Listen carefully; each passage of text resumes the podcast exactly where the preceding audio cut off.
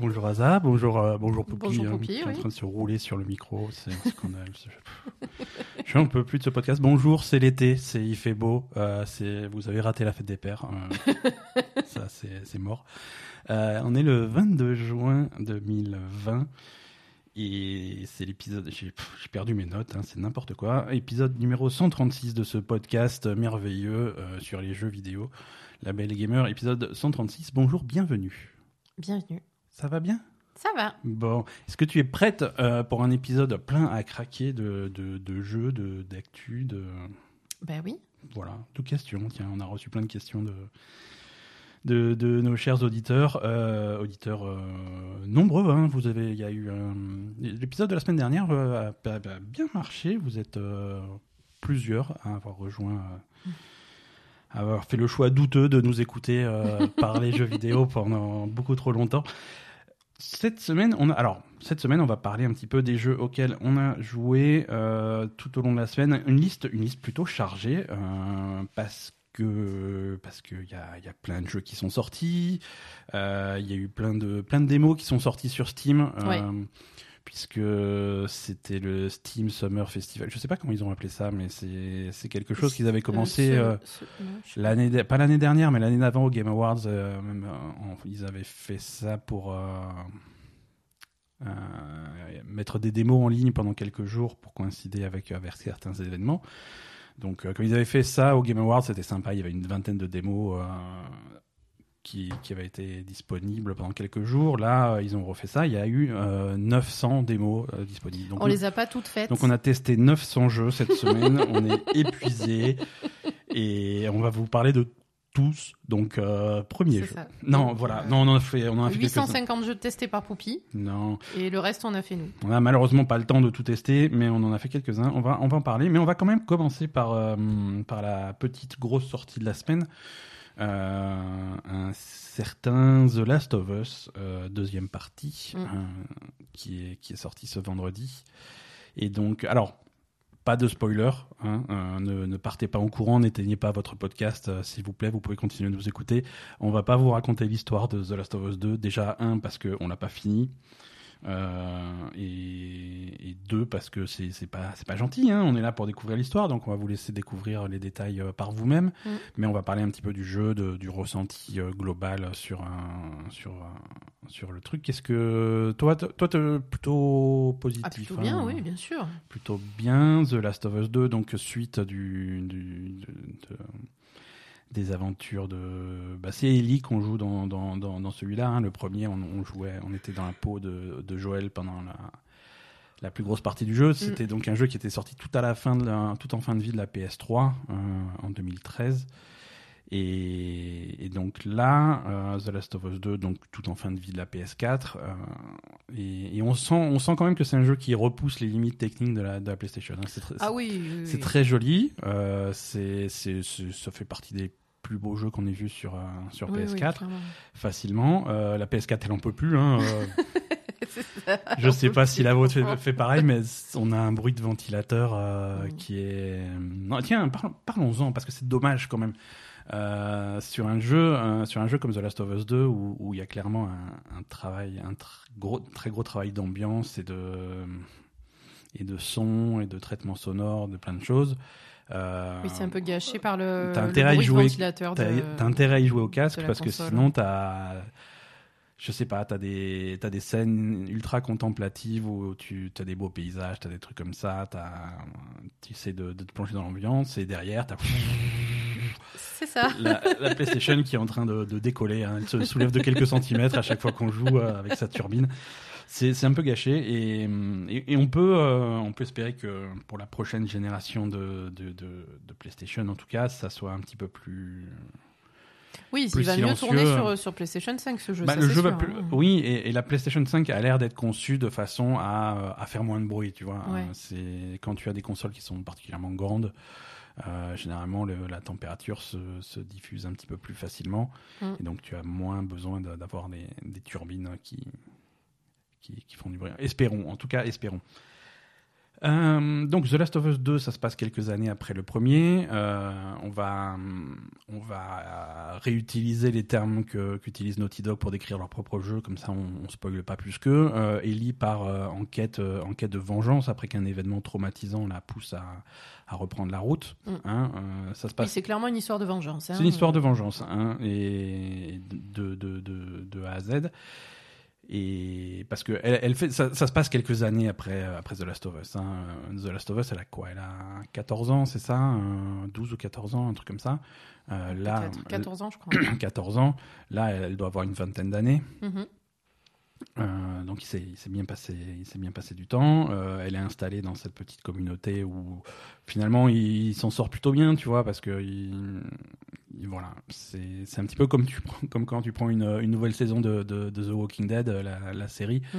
De, voilà, ils, avant que tout parte en couille, ils ont quand même réussi à installer un petit village, à faire les, à faire les choses Non, comme mais il faut. c'est ça. En fait, c'est quelques années après euh, le, le problème de la contagion et d'épidémie, Bah, etc. Donc, du coup, les gens se sont Le organisés. premier, le premier, euh, si tu veux, le premier The Last of Us est, aussi- est déjà très longtemps après la contagion, puisque c'est Ouais, mais là, c'est encore plus loin. Donc, Mhm. il y a encore plus d'organisation. Les Ouais, gens ouais. sont organisés en, ouais, en groupe, euh, en village, en machin. Bon, voilà, il y a, il y a- il y a quand même une espèce de, de, de prise en main euh, des gens qui sont pas infectés euh, Voilà. de- du quotidien, quoi, on va dire. hein. Il y, a, il y a différents groupes, il y a, il y a évidemment des, des tensions et des rivalités entre les groupes, etc. Euh, bon, voilà, Il- on va dire c'est une histoire qui va qui va où tu vas rencontrer beaucoup de d'infectés etc et de et de, de zombies entre guillemets parce que euh, on va dire la majorité de la population est, est, infest- est- est infectée par le Ouais, ouais. Euh, par le, le virus hein. et par contre euh, l'histoire et le scénario va plus se situer par rapport à d'autres groupes et par rapport à des humains et par rapport à Ouais, parce voilà. que la vengeance c'est pas contre des zombies hein. Oui, voilà, t'es pas fâché contre les zombies. Les zombies sont Voilà. là. Et euh, Alors que le premier, c'était plus une histoire de euh, survivre contre, mhm. contre Dans- dans l'environnement. cet et- environnement-là. et dans, dans l'environnement et dans le truc. Là, c'est vraiment euh, la vengeance et euh, l'humain par rapport à l'humain. Quoi. Voilà, Mhm. c'est, Mhm. plus, c'est plus les zombies euh, qui sont les, les, les personnages principaux et les ennemis principaux, c'est les autres humains. Non, toute cette, toute cette épidémie qui, euh, se, se passe vraiment en, en trame de fond du jeu. hein. Euh, C'est C'est-à-dire que tu, tu, tu as tes objectifs, tu as tes trucs à faire, toujours en pensant qu'il y a cette épidémie qui est là. Il y a ces zombies. Alors, c'est pas des zombies techniquement, mais on va les appeler des zombies parce oui, que oui, c'est plus y a le danger permanent les de- infectés, des, Euh, ouais. sont, sont, sont toujours là et dès que tu dès que tu rentres dans un bâtiment un petit peu sombre, un petit peu un petit peu humide, euh, bah, tu te fais bouffer par les champignons quoi. c'est comme ça. Alors et, cette histoire, c'est c'est marrant parce que cette histoire euh, résout automatiquement un problème que j'avais avec la plupart des, des productions de, de Naughty Dog jusque là. Mhm. Euh, et c'est un problème qu'on voit dans des jeux comme Tomb Raider ou des trucs comme ça. C'est cette espèce de de décalage entre entre l'histoire et le gameplay. Mhm. C'est-à-dire que tu prends tu prends Uncharted. Euh, Ouais. tu, as, tu, tu, tu es dans la peau de, de Nathan Drake, euh, un chasseur de trésors euh, qui fait des blagues à longueur de journée. C'est rigolo, c'est léger, c'est bonne, euh, c'est bonne ambiance, euh, le personnage est ultra sympathique. Euh, non, non, mais c'est ça. Mais tu dégommes tout le monde. Mais tu tues tout le monde. tu vois, euh, je veux dire, t'as des cinématiques où il est là avec son pote Sully, avec son frère dans le cadre, avec machin, et ça rigole. Ah, le trésor est trop bien. Et regarde la carte, c'est intéressant. Et on va résoudre le truc et machin. Et ensuite, tu prends la main dans ton main et c'est mitraillette et bam, bam, bam, bam, bam. ouais, tu, tu, tu, tu assassines des centaines de personnes. euh, Gratos comme gra- ça, quoi. gratos, hein, dont le seul crime c'est d'être en travers de ton chemin sur, euh, sur une chasse au trésor. C'est alors que là, dans The Last of Us 2, tu assassines des centaines de personnes, mais parce que t'es là Parce pour que ça, t'es tu vois. énervé, quoi. Et oui, oui, je les tue tous jusqu'au dernier. Un par, je vais les prendre un par un, et jusqu'au dernier, ils vont tous crever. C'est ça. C'est ça, c'est l'histoire. C'est l'histoire. Voilà. Donc, ça déjà, c'est un euh, problème, c'est résolu. C'est mieux, ouais. Hein, c'est donc euh, voilà, c'est très joli. Hein, on a des, on a des, des très très beaux paysages. euh, Non, et c'est aussi parce qu'on a joué avec euh, notre ami Vince ce week-end. euh, c'est aussi ce que disait Vince. Il y a, il y a quand même des phases parce que souvent dans les jeux qui sont beaux comme ça, l'action va trop vite en fait, et Ouais. du coup t'as pas le temps d'admirer le jeu. Ouais. Et là, euh, on va dire que il y a, y a pas mal d'exploration quand même, ce qu'il Ouais. n'y avait pas dans le 1. Donc ça c'est pas mal. mhm, mhm. Il y a quand même quelques phases d'exploration, par exemple. euh, C'est assez ouvert. sans spoiler, à un moment, tu arrives à Seattle et tu as une, une zone qui est Voilà. assez ouverte. Le, le, le- voilà, le plus gros de l'histoire de, de The Last of Us 2 se passe à Seattle et, euh, et, et voilà et le jeu te met voilà maintenant tu es à Seattle et tu es dans un petit quartier de quelques blocs. euh, Voilà, de- et tu peux explorer, euh, aller rentrer dans les bâtiments, faire ton Mhm. truc comme tu veux, quoi. C'est pas linéaire comme ce qu'on avait jusqu'à Ouais, présent. ouais. Et, et, et aussi, donc, tu as ces phases de. Tu as des phases de combat avec les zombies, par exemple, quand tu rentres dans un bâtiment, machin, Mhm. etc. Ou avec les, les humains quand tu, quand tu arrives dans un. Dans un, Dans un truc qui est tenu par les où- humains, ouais. Voilà, dans un bâtiment qui est tenu par des humains. Mais après, en dehors de ça, tu as aussi des phases de, de, un peu plus tranquilles où tu peux Mhm. regarder le paysage, où tu peux te. euh, voilà. Vraiment absorber cette ambiance. c'est euh, pas du, du, du fighting euh, en permanence. Ouais. euh, voilà, tu, tu, tu te mets dans l'ambiance du truc. Quoi. T'as quelques phases de puzzle qui sont qui sont pas bien compliquées, mais c'est sympa de, de réfléchir un petit peu comment tu peux atteindre tel endroit, ou ouvrir telle grille ou des trucs comme ça. Mhm. C'est c'est- phase de puzzle qui rappelle pas mal euh, Uncharted. hein, il y a- Ouais. Mais niveau gameplay, de toute façon, The Last of Us 2, c'est c'est très proche de The Last of Us 1. Oui, Euh, et après, c'est par contre, y a, de y a- oui, voilà, il y y a beaucoup de furtivité aussi. euh, Beaucoup de furtivité. voilà, euh, Et ça aussi, Et- on n'est pas on n'est pas très éloigné du premier The Last of Us. Euh, beaucoup de furtivité, surtout quand tu t'attaques à des groupes de- d'infectés. Euh, En bourrin, tu vas pas y arriver. Euh, parfois, tu y arrives en bourrin. Et... Enfin, il te laisse quand même la possibilité d'y arriver en bourrin. hein, de rattraper le coup quand tu vas foirer ta furtivité, ça. ta furtivité, ça marche parce aussi. que, comme on disait, euh, t'as as quand même pas mal. Enfin, t'as beaucoup de d'outils à ta disposition pour te sortir du truc. T'as Ouais. as pas mal de d'armes, t'as pas mal de munitions. Ouais, euh, mais t'as- la, la transition généralement se passe bien, c'est-à-dire la furtivité jusqu'à ce que ça se passe mal. Une fois que ça se passe mal, tu, tu rattrapes le coup. euh, alors tu peux rattraper le coup. Tu peux, tu peux- peux te faire défoncer. hein, parfois c'est mais- compliqué. hein, si Mm. jamais il y a deux trois claqueurs qui sont dans le coin, euh, qui te tuent Mm. en un coup, c'est un peu plus dur. Mais Mais bon, ce qui est intéressant, c'est que chaque combat va être un peu stratégique, donc Mhm. il va falloir réfléchir quand même. Et t'es puis obligé après, de réfléchir. Voilà, même si tu réfléchis et que tu, tu, tu démarres bien ton truc, si ça part en couille, tu peux rattraper. En fait, je, Mhm. je trouve que vraiment les, les combats sont, sont vraiment sympas. Non, Ouais. de toute façon, c'est c'est un jeu qui est, qui, est, qui est exceptionnel en qualité, on est d'accord. hein. Ouais, ouais. Je veux dire, il a pas des bonnes notes pour rien. hein. Bonne note de la critique, hein, mais ça, euh, on va, on va, on va revenir. Ouais, on en parle plus tard. Euh, non, les combats, les combats sont sympas. Euh, Il y a, ils vont essayer de, ils réussissent plutôt bien à créer une, une tension permanente. T'as toujours l'impression de ne pas avoir suffisamment de balles, alors qu'en fait, finalement, Ouais. finalement, ça va. Euh, tu vas, tu as plusieurs armes à ta disposition, des fusils, des flingues, des, ce, ce genre de choses, et tu vas avoir des balles avec, mais t'as as rarement euh, un stock de balles à deux chiffres. Hein, euh, Mais c'est ça, tu n'as pas de stock, mais de toute façon, tu vas pas beaucoup t'en servir. tu vas pas beaucoup euh, t'en servir, tu vas, tri- tu, es tu vas tirer 3-4 balles si t'es pas trop Mm. mauvais. euh, Tu en récupères et tu en suite, récupères donc, derrière, mm. donc tu as jamais beaucoup de balles et tu as jamais besoin de beaucoup de balles. C'est ça. Mais ça crée toujours une tension, euh, Mm. et t'as l'impression d'être d'être presque à sec tout le temps, tout le temps, tout le temps. Non, puis c'est quand même toujours des, hum, des combats qui te poussent à, à utiliser différents types d'armes pendant ton combat, en fait. Ouais. Euh, quand tu commences à tirer, de toute façon, les mecs, ils les, les infectés, euh, ils arrivent, ils te sautent dessus, donc tu es obligé de te, de te prendre une arme au, co- au corps à corps. Mhm. Euh, dès que tu vois un groupe, tu, tu balances ton cocktail Molotov ou ton truc. Ouais. Voilà. C'est le, le déroulement du combat va te faire utiliser à chaque fois plusieurs, plusieurs armes différentes. Ouais. Donc ça, c'est intéressant. Ouais, ouais, voilà. Tu... Et c'est facile de changer d'arme, de t'adapter à la situation. De...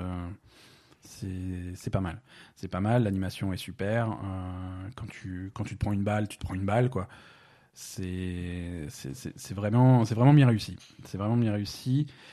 Et bon, c'est pas une surprise. hein, On s'attendait à ce que ça soit. Oui. Que, que, que ça soit un, un bon niveau, mais du coup le, le rythme est vachement bien. C'est- Cette alternance entre, entre clair, entre l'exploration, vraiment, puzzles, euh, les mm. combats, euh, ça donne, ça donne un super rythme qui fait que tu t'ennuies jamais. Ouais. Euh, l'histoire, l'histoire évolue bien. Alors euh, bon, l'histoire est ce qu'elle est. hein, on va, on, on va encore une fois, on va pas la spoiler. Mais non, mais l'histoire. mais c'est une histoire ultra violente. C'est pas quelque chose. euh, C'est, Ah, c'est pas Poupinou. ouais. c'est The Last of Us, quoi. Tu vas pas avoir une succession de bonnes nouvelles et de, et de, de Non, non, c'est la merde, il se passe des trucs horribles. c'est- c'est- c'est- c'est- Puis c'est une histoire de vengeance, donc c'est une histoire Oui, oui. vraiment noire. Tu, tu pars tuer, euh, tuer des gens qui. qui... Tu pars tuer des gens et ça va pas bien se passer et la situation va, ça va pas bien se passer. la situation va empirer. euh, c'est Mm.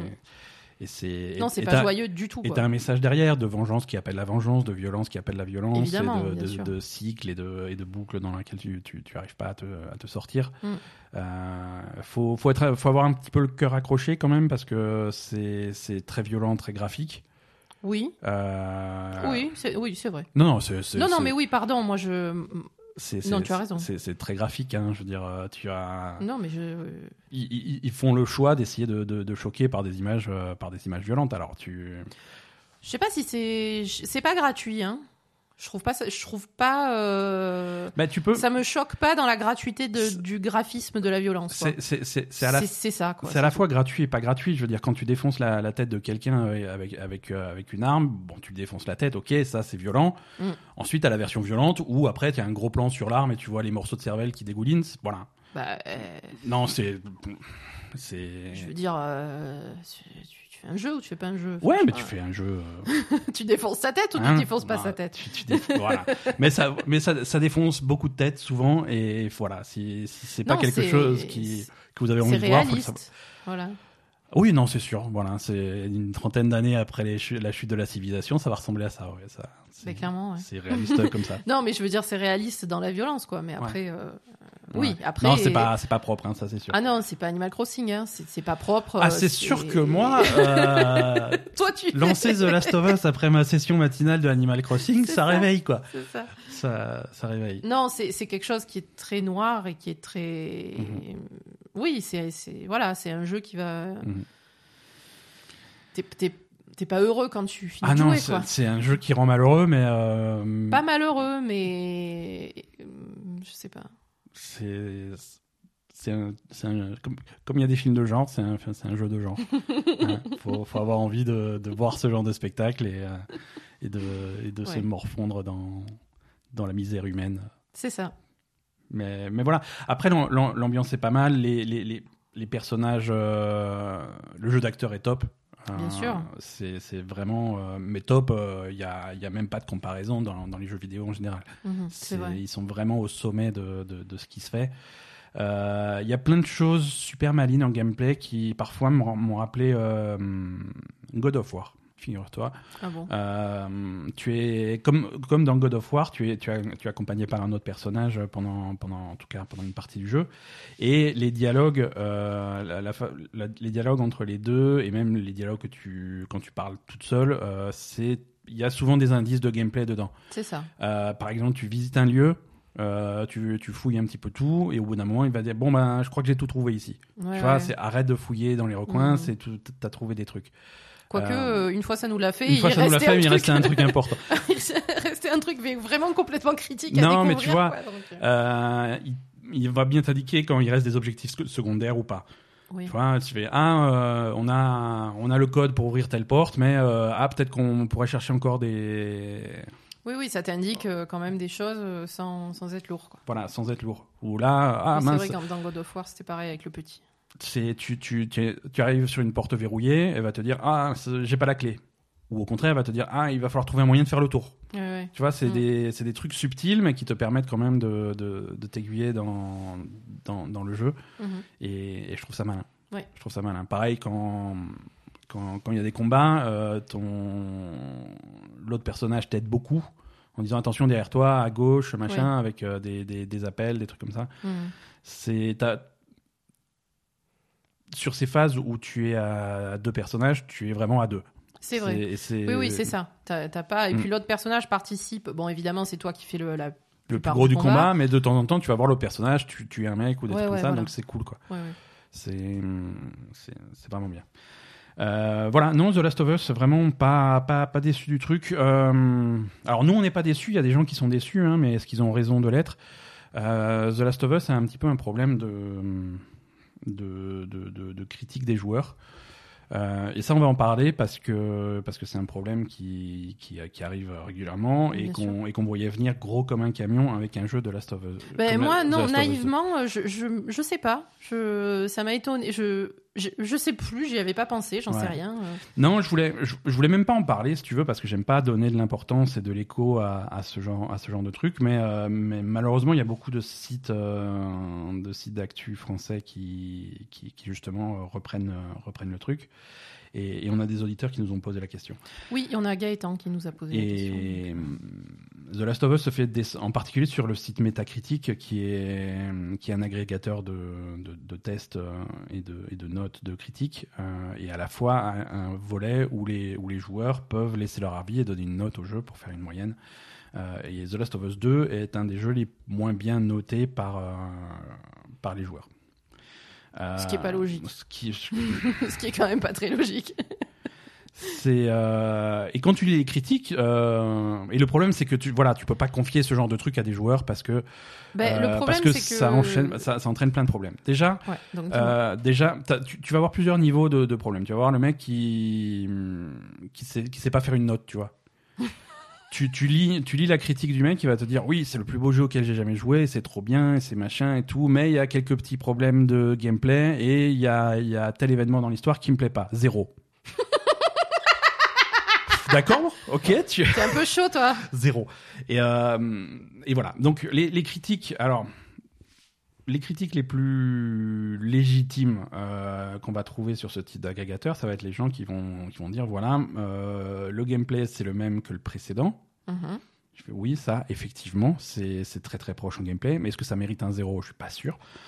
Euh, Il y en a qui vont pas aimer les- les- la direction que prend l'histoire. Alors ça aussi, c'est The Last of Us. Alors c'est peut-être un scoop, mais euh, l'histoire, elle va pas, elle- les choses vont pas se passer comme tu aimerais qu'elles se passent. Hein Il va se passer Non, des choses un petit peu euh, graves, je un veux petit dire, peu. C'est un peu logique. hein, C'est un voilà. petit peu logique. Et, mais le fond du problème, le fond du problème, c'est surtout qu'il y a, y, y des joueurs qui vont, qui vont trouver dans The Last of Us 2 un, un- un message politique qui leur plaît pas. Euh, tu joues, alors tu joues une femme, donc déjà euh, ça c'est ça, ça- Ils ont du mal. Ils ont, il y, a, bon, il y a des gens qui ont du mal, euh, qui veulent absolument jouer euh, un, un homme grand, beau et fort euh, pour, les chan- pour leur changer de la vraie vie. Et hum, non, ils jouent une femme, donc c'est un problème. Ils jouent une femme homosexuelle, c'est un deuxième problème. Mhm. Euh, donc, donc voilà. C'est The Last of Us 2, c'est un jeu qui est assez exemplaire d'un point de vue représentation sur la variété des personnages, sur sur voilà sur euh, le rôle des femmes, le rôle des minorités, ce genre de choses, euh, à la fois sur les personnages que tu joues, sur les endroits où tu vas aller.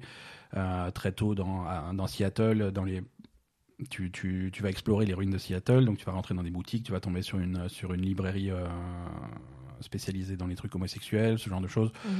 Donc voilà, tu vois, et ça c'est ça c'est le genre d'ambiance. Il y a, y, a, il y, a, il y a des gens, il y a des gens aussi aussi cons que bruyants qui qui supportent pas ça, qui supportent pas ça et donc qui vont qui vont faire euh, tout ce qu'ils peuvent pour faire du bruit et pour euh, pour faire comprendre que qu'ils supportent pas, euh, y compris des campagnes de descente du jeu sur sur sur des sites comme Metacritic et pas du tout donc pour les qualités du jeu, mais simplement parce que parce que ça les ça leur fait hérisser les poils et ça ça les énerve. Et du coup tu te retrouves avec ce problème de de- d'agrégateur de, critiques qui te Le permet problème, de... c'est que c'est facile à faire c'est facile à faire pour eux. tu crées un compte, tu fais trois mots, machin, ouais, c'est blablabla, Ah, tu zéro. crées un autre compte. Tu fais un autre compte, et voilà. Et comme t'as pas grand chose à faire d'autre dans ta vie, tu fais ça toute la journée. Euh, t'as même pas, même pas ach- acheté le jeu. Euh, Oh, le jeu, tu as non, même- peut-être même pas joué, hein, c'est du review bombing et c'est euh, et le review bombing, c'est une pratique qui est rarement légitime euh, et rarement euh, constructive. Non, mais bien sûr, mais je qui pense, je pense absolument que sur un site comme Metacritic, ils Mhm. devraient trouver un moyen de, Ouais, ouais. de contourner le truc quand même. Voilà. C'est un peu leur responsabilité. hein. Contourner le truc, c'est simple. Tu, tu arrêtes de faire des critiques des joueurs, quoi. Voilà, ça, sert, déjà. ça sert à rien, tu vois. Ça fait partie de ces bas-fonds d'internet qui ont au- aucun intérêt. Vrai. euh, à, à rejoindre avec les critiques, avec les commentaires YouTube et ce genre de choses, tu vois. C'est des. Et les posts Facebook. Voilà, c'est ça. C'est, le genre de choses où c'est. c'est quoi ça, quoi? Malheureusement, quand tu laisses les gens s'exprimer librement, euh, ils en abusent rapidement. Et Pas les gens, hein. Parce que, attends, euh, l'autre phénomène qui peut se passer aussi avec Internet, c'est qu'il peut y avoir euh, très peu de personnes qui Mhm. pensent ça. Ouais. Et Mais grâce à la longtemps. magie d'Internet, Ouais, ouais. euh, ils se transforment en millions de personnes parce que Oui, euh, parce qu'ils oui, font oui. plusieurs comptes, parce que et euh, c'est- ils ont des Et c'est des gens, et, c'est des gens qui avaient déjà descendu le jeu euh, ce- dans, le, dans leur pseudo critique alors qu'il n'était pas encore sorti, tu vois. C'est- bien sûr. ils des idées préconçues. Euh, c'est The Last of Us 2, c'est aussi un jeu qui a subi des grosses fuites euh, au niveau de l'histoire. Mhm. Euh, donc il y a des gens qui n'ont pas qui ont pas supporté d'attendre et qui ont été voir les fuites et les trucs comme ça et qui ont eu des gros des qui, qui ont été spoilés de gros événements de l'histoire sans avoir forcément les contextes. Et, euh, et, quand, et quand ça, ça tourne dans ta tête pendant quelques semaines avant la vraie sortie du jeu, bah, tu te fais une opinion qui est faussée. Et c'est dommage parce que franchement, euh, aucun jeu, aucun jeu n'est parfait, aucun jeu est, convient à tout le monde. Mais, mais objectivement, objectivement, The Last of Us 2, c'est un jeu exceptionnel et c'est une des meilleures productions de cette année. C'est évident. Euh, que ça te plaise pas, euh, ça peut être euh, une chose, mais il mérite pas, il mérite pas ce traitement. Non, mais après, je pense qu'il y a, euh, on est, on est quand même à, à un moment de l'histoire de notre civilisation où, où, on commence à avoir un, un, réveil un peu avec tout ce qui s'est passé aux États-Unis, etc. Et toute l'industrie du jeu vidéo s'est mobilisée pour, pour soutenir les, les communautés noires et, et d'autres, d'autres communautés qui sont.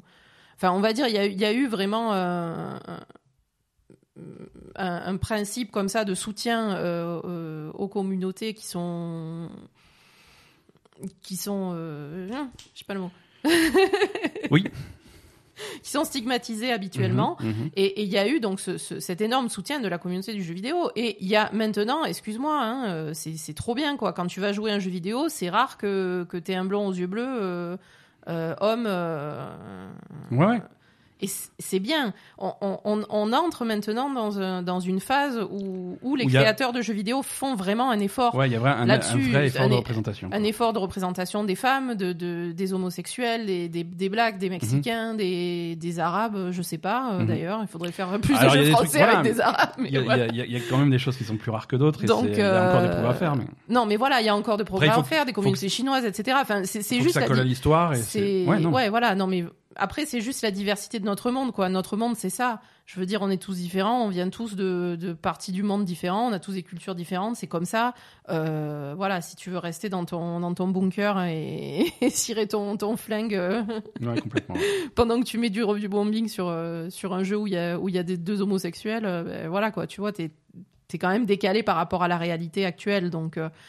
et, et ça, ben voilà, ceux qui, ceux qui sont comme ça et ceux qui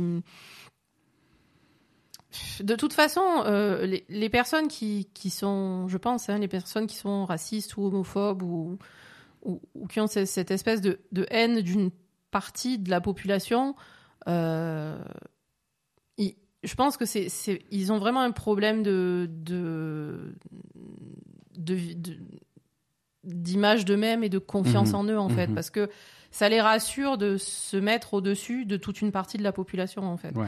Et du coup, quand, quand tout le reste du monde leur dit non mais en fait euh, c'est pas vrai, c'est pas ça, ta, ta vision elle est, elle est fausse et, et, et on se met mmh. tous ensemble pour te dire que ta vision est fausse, bah, du coup euh, ouais. ça les perturbe beaucoup quoi forcément. évidemment, évidemment. voilà. Donc c'est à cause de ça qu'on a ce review bombing de merde et passez pas à côté de The Last of Us 2 pour des trucs comme ça. Ah non, mais clairement pas. Franchement, The Last of Us 2 a, a pas le, le, seul. La seule excuse que vous avez, c'est de pas avoir de PlayStation là. okay, non, la seule excuse que vous avez, c'est de pas avoir envie de jouer à des jeux ultra violents parce que quand même, il y, y, a une violence exceptionnelle. Oui, voilà. Dans ce ça, jeu. par contre, ça, par contre, c'est. Voilà. Si vous avez pas envie euh, de, de, de, de, violence et de et de d'idées euh, d'idées violentes, parce que c'est même pas c'est même pas la violence des gestes, c'est les violences des idées. Mhm. Mm -hmm. C'est il s'est passé un truc, je vais me venger, je vais tuer tout le monde, quoi. Donc. Euh, ouais. Euh, ça, c'est pas forcément euh, peut-être des thèmes que, qu euh, auxquels on a envie de jouer dans, dans des jeux vidéo. Il y a ouais. des gens qui ont envie de se détendre en jouant aux jeux vidéo et, ouais, surtout, et qui ont, surtout qui ont envie d'avoir des thèmes plus, plus dans cool, l'état dans l'état où, où est le monde actuellement entre euh, entre les, les problèmes qu'ont qu qu les, qu les minorités avec entre le Covid entre le machin voilà l'année 2020 a pas été une année super fun et je peux oui, comprendre non, ça, ça rajoute pas de fun je peux comprendre qu'on ait davantage envie de jouer à Animal Crossing que The Last of Us hein, dans pour, pour se changer les idées. Non, moi je préfère The Last of Us, mais oui, c'est vrai que ça dépend des choses. Euh, ça dépend. Des... Enfin voilà, je, le, le, le, seul bémol c'est ça, c'est pour les gens qui n'ont pas envie de, de, de, voir trop de violence et, de subir trop yes. de, thèmes et d'idées violentes. Euh, effectivement, euh, c'est pas le jeu qu'il faut, mais en dehors de ça, euh, on peut pas passer à côté. Et, voilà. et ceux qui disent que c'est pas bien, ben, franchement, ils y ont pas joué. Quoi. Et bon, on va pas passer trois plombes sur The Last of Us 2. La musique est top aussi, on en a pas trop parlé, mais non, on a on a d'autres on a d'autres jeux au, au programme euh, cette semaine. On a testé euh, Disintegration. Ah putain. Euh, donc euh, mon... bon, c'est pas The Last of Us là par contre. Non, mais pardon, je suis désolée, mais Donc, euh, suspense cassé immédiatement. Asa n'a pas, n'a non, pas c'est aimé. pas vrai. Euh, dis- euh, J'ai pas- désintégration. J'ai pas joué, hein, donc. Bah voilà, donc tu vois, c'est. J'ai regardé. Donc toi, tu joues pas et tu donnes des avis, tu mets zéro sur Metacritic. et Non, t'as j'ai pas joué. mis. je- Moi, je mets pas zéro. On joue un robot, zéro. Je supporte pas.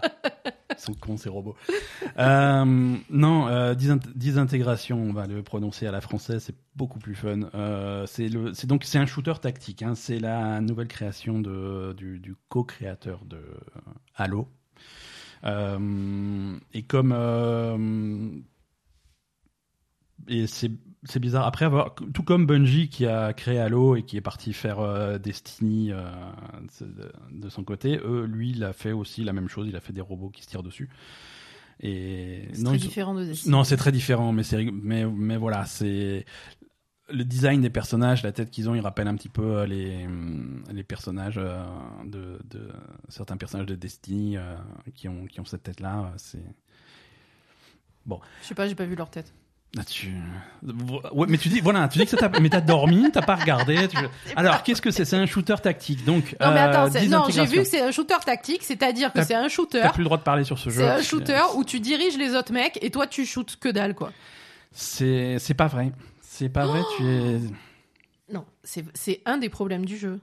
C'est- C'est-à-dire que la tactique, en fait, tu as un groupe de, de plusieurs Donc euh, voilà, laisse- combattants. Expliquons ce que c'est déjà Voilà, ce jeu. tu as un groupe de plusieurs combattants. Tu joues un pilote de, de, de Grave Cycle, donc de moto euh, anti-gravité euh, qui, qui, qui vole, euh, pas très haut, mais qui vole un petit peu, qui ont des pupiou. et qui, et qui est armé de canons, et, et donc tu, c'est, bah, c'est des canons, écoute, et c'est, un shooter à la première personne, euh, où tu es euh, tout le temps euh, au volant de ce truc, et, et tu vas donc euh, attaquer tes ennemis avec ce.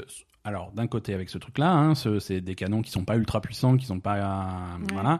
Donc l'autre l'autre option pour pour tuer tes ennemis, ça va être de commander tes, Tes copains, copains. qui sont avec toi. Ouais. Tu as tu as quelques copains à, à pied, hein, alors pas des pas pas des tonnes, hein, c'est tu as deux deux ou trois ou quatre Mhm. euh, selon les missions et, et tu vas leur, euh, leur commander. Alors chacun a, sa, a ses compétences spéciales et sinon tu peux commander euh, leur, leur position, leur déplacement et, et leur demander de concentrer le feu sur tel ou tel cire, de, telle ou telle cible, priori, de priorité, Je sais pas comment. prio- de tirer en priorité sur. euh, je sais pas. le- Non, je connais pas sur une sur une cible particulière et, et avancer comme ça. Et, et c'est et c'est à la base c'est un- c'est une super idée le côté du shooter tactique vraiment faire euh, la stratégie temps réel mais être euh, au cœur de la bataille. C'est c'est une idée qui m'a toujours plu et il y a pas mal de jeux qui ont essayé de le faire. Euh, ils se sont tous plus ou moins plantés. Euh, désintégration il n'y arrive pas forcément beaucoup mieux. Euh, parce que parce que euh, ça c'est un jeu qui a, qui, a ma- qui a pas mal de problèmes déjà si tu essayes de faire les choses toi-même de tirer sur le truc tu as l'impression que tes canons n'ont- pas vraiment de Pas puissance vraiment. Ouais, c'est pas puissant. euh, et puis, ouais, tu- parce que tu vas tirer sur, sur des mecs, mais leur barre de vie va descendre lentement. T'as pas l'impression d'être puissant, t'as pas l'impression d'être efficace, Mhm. et t'as pas l'impression d'avoir euh, d'avoir des faits. Là, là où là où par exemple Destiny est, est super fort là-dessus sur le shooter, quand tu tires sur un mec, tu sens que tu lui as tiré dessus. Tu vois, il a il a le il bouge, il est animé, il réagit. Euh, t'as vraiment l'impression de faire du Oui, dégât et de faire quelque 2, chose. de toute façon. Il y a des effets visuels et, et, et audio qui font que, tu- que ton arme que tu as en main a clairement de la puissance et, et de l'effet sur ta cible. Là, tu, tu tires, tu as l'impression de tirer sur un truc qui bouge pas et de, de rien faire. Oui. Euh, et ensuite, donc, tu Donc vas. le côté shooter, ça va pas. Le côté shooter est, est bof, surtout que tu es, tu es au volant de cette moto qui est, qui est un petit peu lourde. Oui, c'est vrai. Il y a cette lourdeur en plus de. Donc, de- euh, donc pour viser, c'est c'est- c'est un petit peu, euh, Ouais. c'est un petit peu particulier parce que c'est c'est même pas toi qui tires alors que tu es sur la moto, c'est la moto qui tire. Donc tu dois orienter l'engin sur. euh, Oui, du coup, c'est- cet engin n'a pas vraiment d'intérêt dans le jeu à la limite. Bah, tu serais à pied euh, ou t'aurais un petit un petit jetpack, ça serait pas plus mal quoi. Exactement, à pied avec un petit jetpack. Moi, je, je Putain, il, faut signe. que il faut que je fasse des jeux vidéo moi. hein. Non. Euh, Donc cette moto est vachement lourde et, et, et- et ça pose ça pose pas mal de problèmes. Tu peux prendre de l'altitude, mais euh, mais d'expérience, prendre de l'altitude c'est une mauvaise idée parce que du coup il y a tout le monde qui est qui te tire dessus. Mm. hein, tu es plus du tout à couvert. Euh, et tu perds, tu perds donc de beaucoup de vie et reprendre de la vie c'est compliqué donc c'est pour ça que toi il vaut mieux que tu restes derrière à couvert et que tu ordonnes tes petites troupes euh, de, de, de faire le truc Ouais, mais du coup, tu perds du fun. Donc, euh, et, et ordonner les, à tes petites troupes de faire des trucs, c'est pas évident parce qu'il faut, il faut quand même avoir euh, une vision du champ de bataille euh, assez claire. Parce que si, si, si t'as un groupe d'ennemis et que tu veux leur balancer une grenade, par exemple, bah, il faut que tu commandes le mec. Le, le mec parmi les trois que tu commandes, celui qui a des grenades, Ouais. d'envoyer le truc. Donc, Déjà, arriver à sélectionner le mec. que- non, ça, ça va parce que tu le. Attends, je t'ai vu galérer, moi. hein. Non, non, c'est quand tu les soignais Ouais, ouais, c'est quand tu les soignes, mais quand tu les, quand tu les commandes, ça va assez vite. L'interface est plutôt, Hmm, plus- plutôt réussie, ça, ça va pas mal. Sauf que si jamais le mec en question, il est pas au bon endroit, euh, il faut qu'il se déplace, qu'il se mette au bon endroit pour pouvoir tirer sa grenade. Donc entre temps, les, les mecs ils se sont barrés euh, 50 Ils fois. ont bougé, ouais. Euh, donc dans, c'est des combats qui sont plutôt dynamiques et donc du coup, si les, si les skills partent pas euh, en une fraction de seconde, euh, c'est hum, tu tires à côté souvent et c'est parfois un petit peu frustrant. Ben, c'est ça. Moi, c'est ça que je. Enfin. C'est ça qui me gêne en fait dans Ouais. ce jeu et dans ce, ce- cette idée de justement de jeu tactique en temps réel, c'est euh, ça va pas. Tu peux pas commander assez vite les trucs pour que ça soit efficace euh, directement. En Ouais, c'est ça va. c'est- trop long ce que tu as à faire. C'est trop long et le fait d'être au cœur de la bataille, ça te donne pas vraiment le- la vision globale euh, pour Voilà. avoir une stratégie tactique efficace. Donc c'est ça, ça passe, hein, je veux dire, ça fait ça fait le job. Les missions, tu les finis, euh, c'est pas c'est pas infaisable. Hein, euh. Oui, mais c'est pas un jeu que tu, tu vas te, te rouler par terre à jouer quoi. ouais, c'est plutôt une accumulation de deux- frustration et de. Voilà. Et puis c'est entre voilà, c'est entre deux trucs. Et tu tu vas pas à fond dans le shooter, tu vas pas à fond dans la stratégie, et du coup c'est quelque chose qui te satisfait pas d'un côté ou de l'autre en fait. C'est pas c'est pas satisfaisant. Ouais, c'est pas voilà, c'est pas satisfaisant. c'est le, le le mot est bien choisi. C'est c'est t'as as toujours une lourdeur euh, qui qui, qui t'empêche vraiment de faire tes trucs. Et même pour des trucs simples, pour faire des objectifs de mission, par exemple, tu dois libérer des gens qui sont dans une espèce de cellule. Euh, ben, écoute, tu les as trouvés, tu vas ouvrir les cellules. Non, tu peux pas ouvrir la cellule. Il faut commander au mec pour qu'il vienne ouvrir la cellule. Donc il est à Mm. l'autre bout du truc, il vient à pied, pouf pouf pouf, voilà, j'arrive. Ouais. J'ouvre ma cellule, ça y est, c'est ouvert. Bon, maintenant, euh, il faudrait reprendre de la vie. Donc, va activer le truc qui redonne de la vie. Bon, bah, ok, j'y vais. Et tu te dis, euh, et tu peux même pas enchaîner les deux. C'est-à-dire que Tu peux dis- tu peux si, si tu l'as, Ouais. va ouvrir la cellule et ensuite tu vas sur le truc qui rend la vie. Maintenant, utilise le truc qui ouvre la vie. il le fait pas ça. S'il avait pas fini d'ouvrir la cellule, il annule ce qu'il était en train de faire, il va à l'autre truc. Il faut que tu aies fini ton action avant d'en faire une autre. Et du coup ça pour quelque chose qui est censé être rapide. euh, Bon, Ça- là, c'est des ça- phases. oui, c'est mais des phases où tu t'en fous que ce soit rapide, mais du coup, tu, tu, Mhm. tu perds le rythme, Mhm. clairement. Quoi. Après, après bon, c'est, tout n'est pas négatif. Hein. C'est, le, le jeu est plutôt joli. Euh, Mm. c'est, des environnements sympas. Tu, tu es sur une planète qui est assez verdoyante, donc c'est, t'es pas sur Terre? c'est plus joli. Non, mm. je suis pas certain que tu sois sur Terre. L'histoire est, l'histoire est pas super Mais tu claire. travailles pour un vieux black, t'es forcément sur Terre. Tu travailles pour un faux Morgan Freeman, c'est rigolo. et, et l'am- l'ambiance, parce que, l'ambiance attends, est plutôt marrante. Quand même, l'histoire, c'est que tu joues des, des, des humains qui ont été, dont le cerveau a été. Voilà. euh, Alors, tu as la cinématique au début qui t'explique le contexte. Ce qu'ils appellent l'intégration, c'est ouais. un concept de transhumanisme qui fait qu'on va ça. prendre ton cerveau et on va le mettre dans une. Parce que ton corps a, il vieillit, parce que tu as un corps d'humain tout pourri. C'est ça. Donc, on va te prendre un cerveau, ton cerveau, et le mettre dans une machine, dans un robot. Dans un robot. Et donc, pour Donc, en fait, décupler tes performances. C'est ça. Donc, ceux que tu joues, c'est des humains, enfin Ouais. des cerveaux humains dans le corps de robots. Ouais, c'est ça. Donc, c'est des robots avec un cerveau humain. Mhm. Mais Et- qui, ont, qui, ont, qui ont des personnalités vachement fortes. C'est pas des robots génériques. Hein. Ils sont, tu as, Ben tu as non, ton équipe as des humains. C'est Ouais. des humains dans, Non, dans un dire, corps de robot. Donc, c'est euh, ce que je veux dire, c'est que c'est plutôt réussi. Oui, oui, Euh, c'est plutôt tu as- réussi. Tu as un coup. squad au début avec euh, quatre ou cinq bonhommes et chacun vraiment a un, un Ouais, ouais. caractère fort. Il y a des dialogues sympas et Mm. c'est péchu et ils s'envoient des vannes. T'as un côté un petit peu léger dans les dans, dans Non, les- non, leurs ça, c'est- vraiment sympa. C'est vraiment sympa et donc tu vas te retrouver sur cette planète et tout de suite tu vas rencontrer euh, un un, un humain, euh, un, vieux monsieur qui dit oui mais moi c'est moi je fais la résistance et donc instantanément tu dis ok ben on travaille pour toi. Oui, Donc tu te retrouves contre. dans, dans, dans, son, dans son hangar euh, qui va servir de hub entre les missions où tu vas Mm. upgrader tes, tes, tes troupes, ce genre de choses. Tu vas parler un petit peu à tout le monde.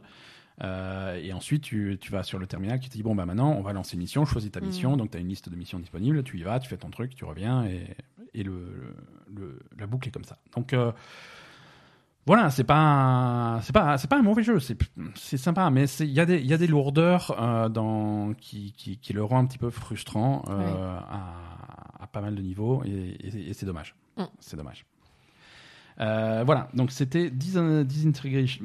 euh, Disintegration. Ouais, désintégration. On a continué à jouer aussi cette semaine à, à Desperados 3, euh, Desperados 3 qui est sorti, donc on est plus sur la démo.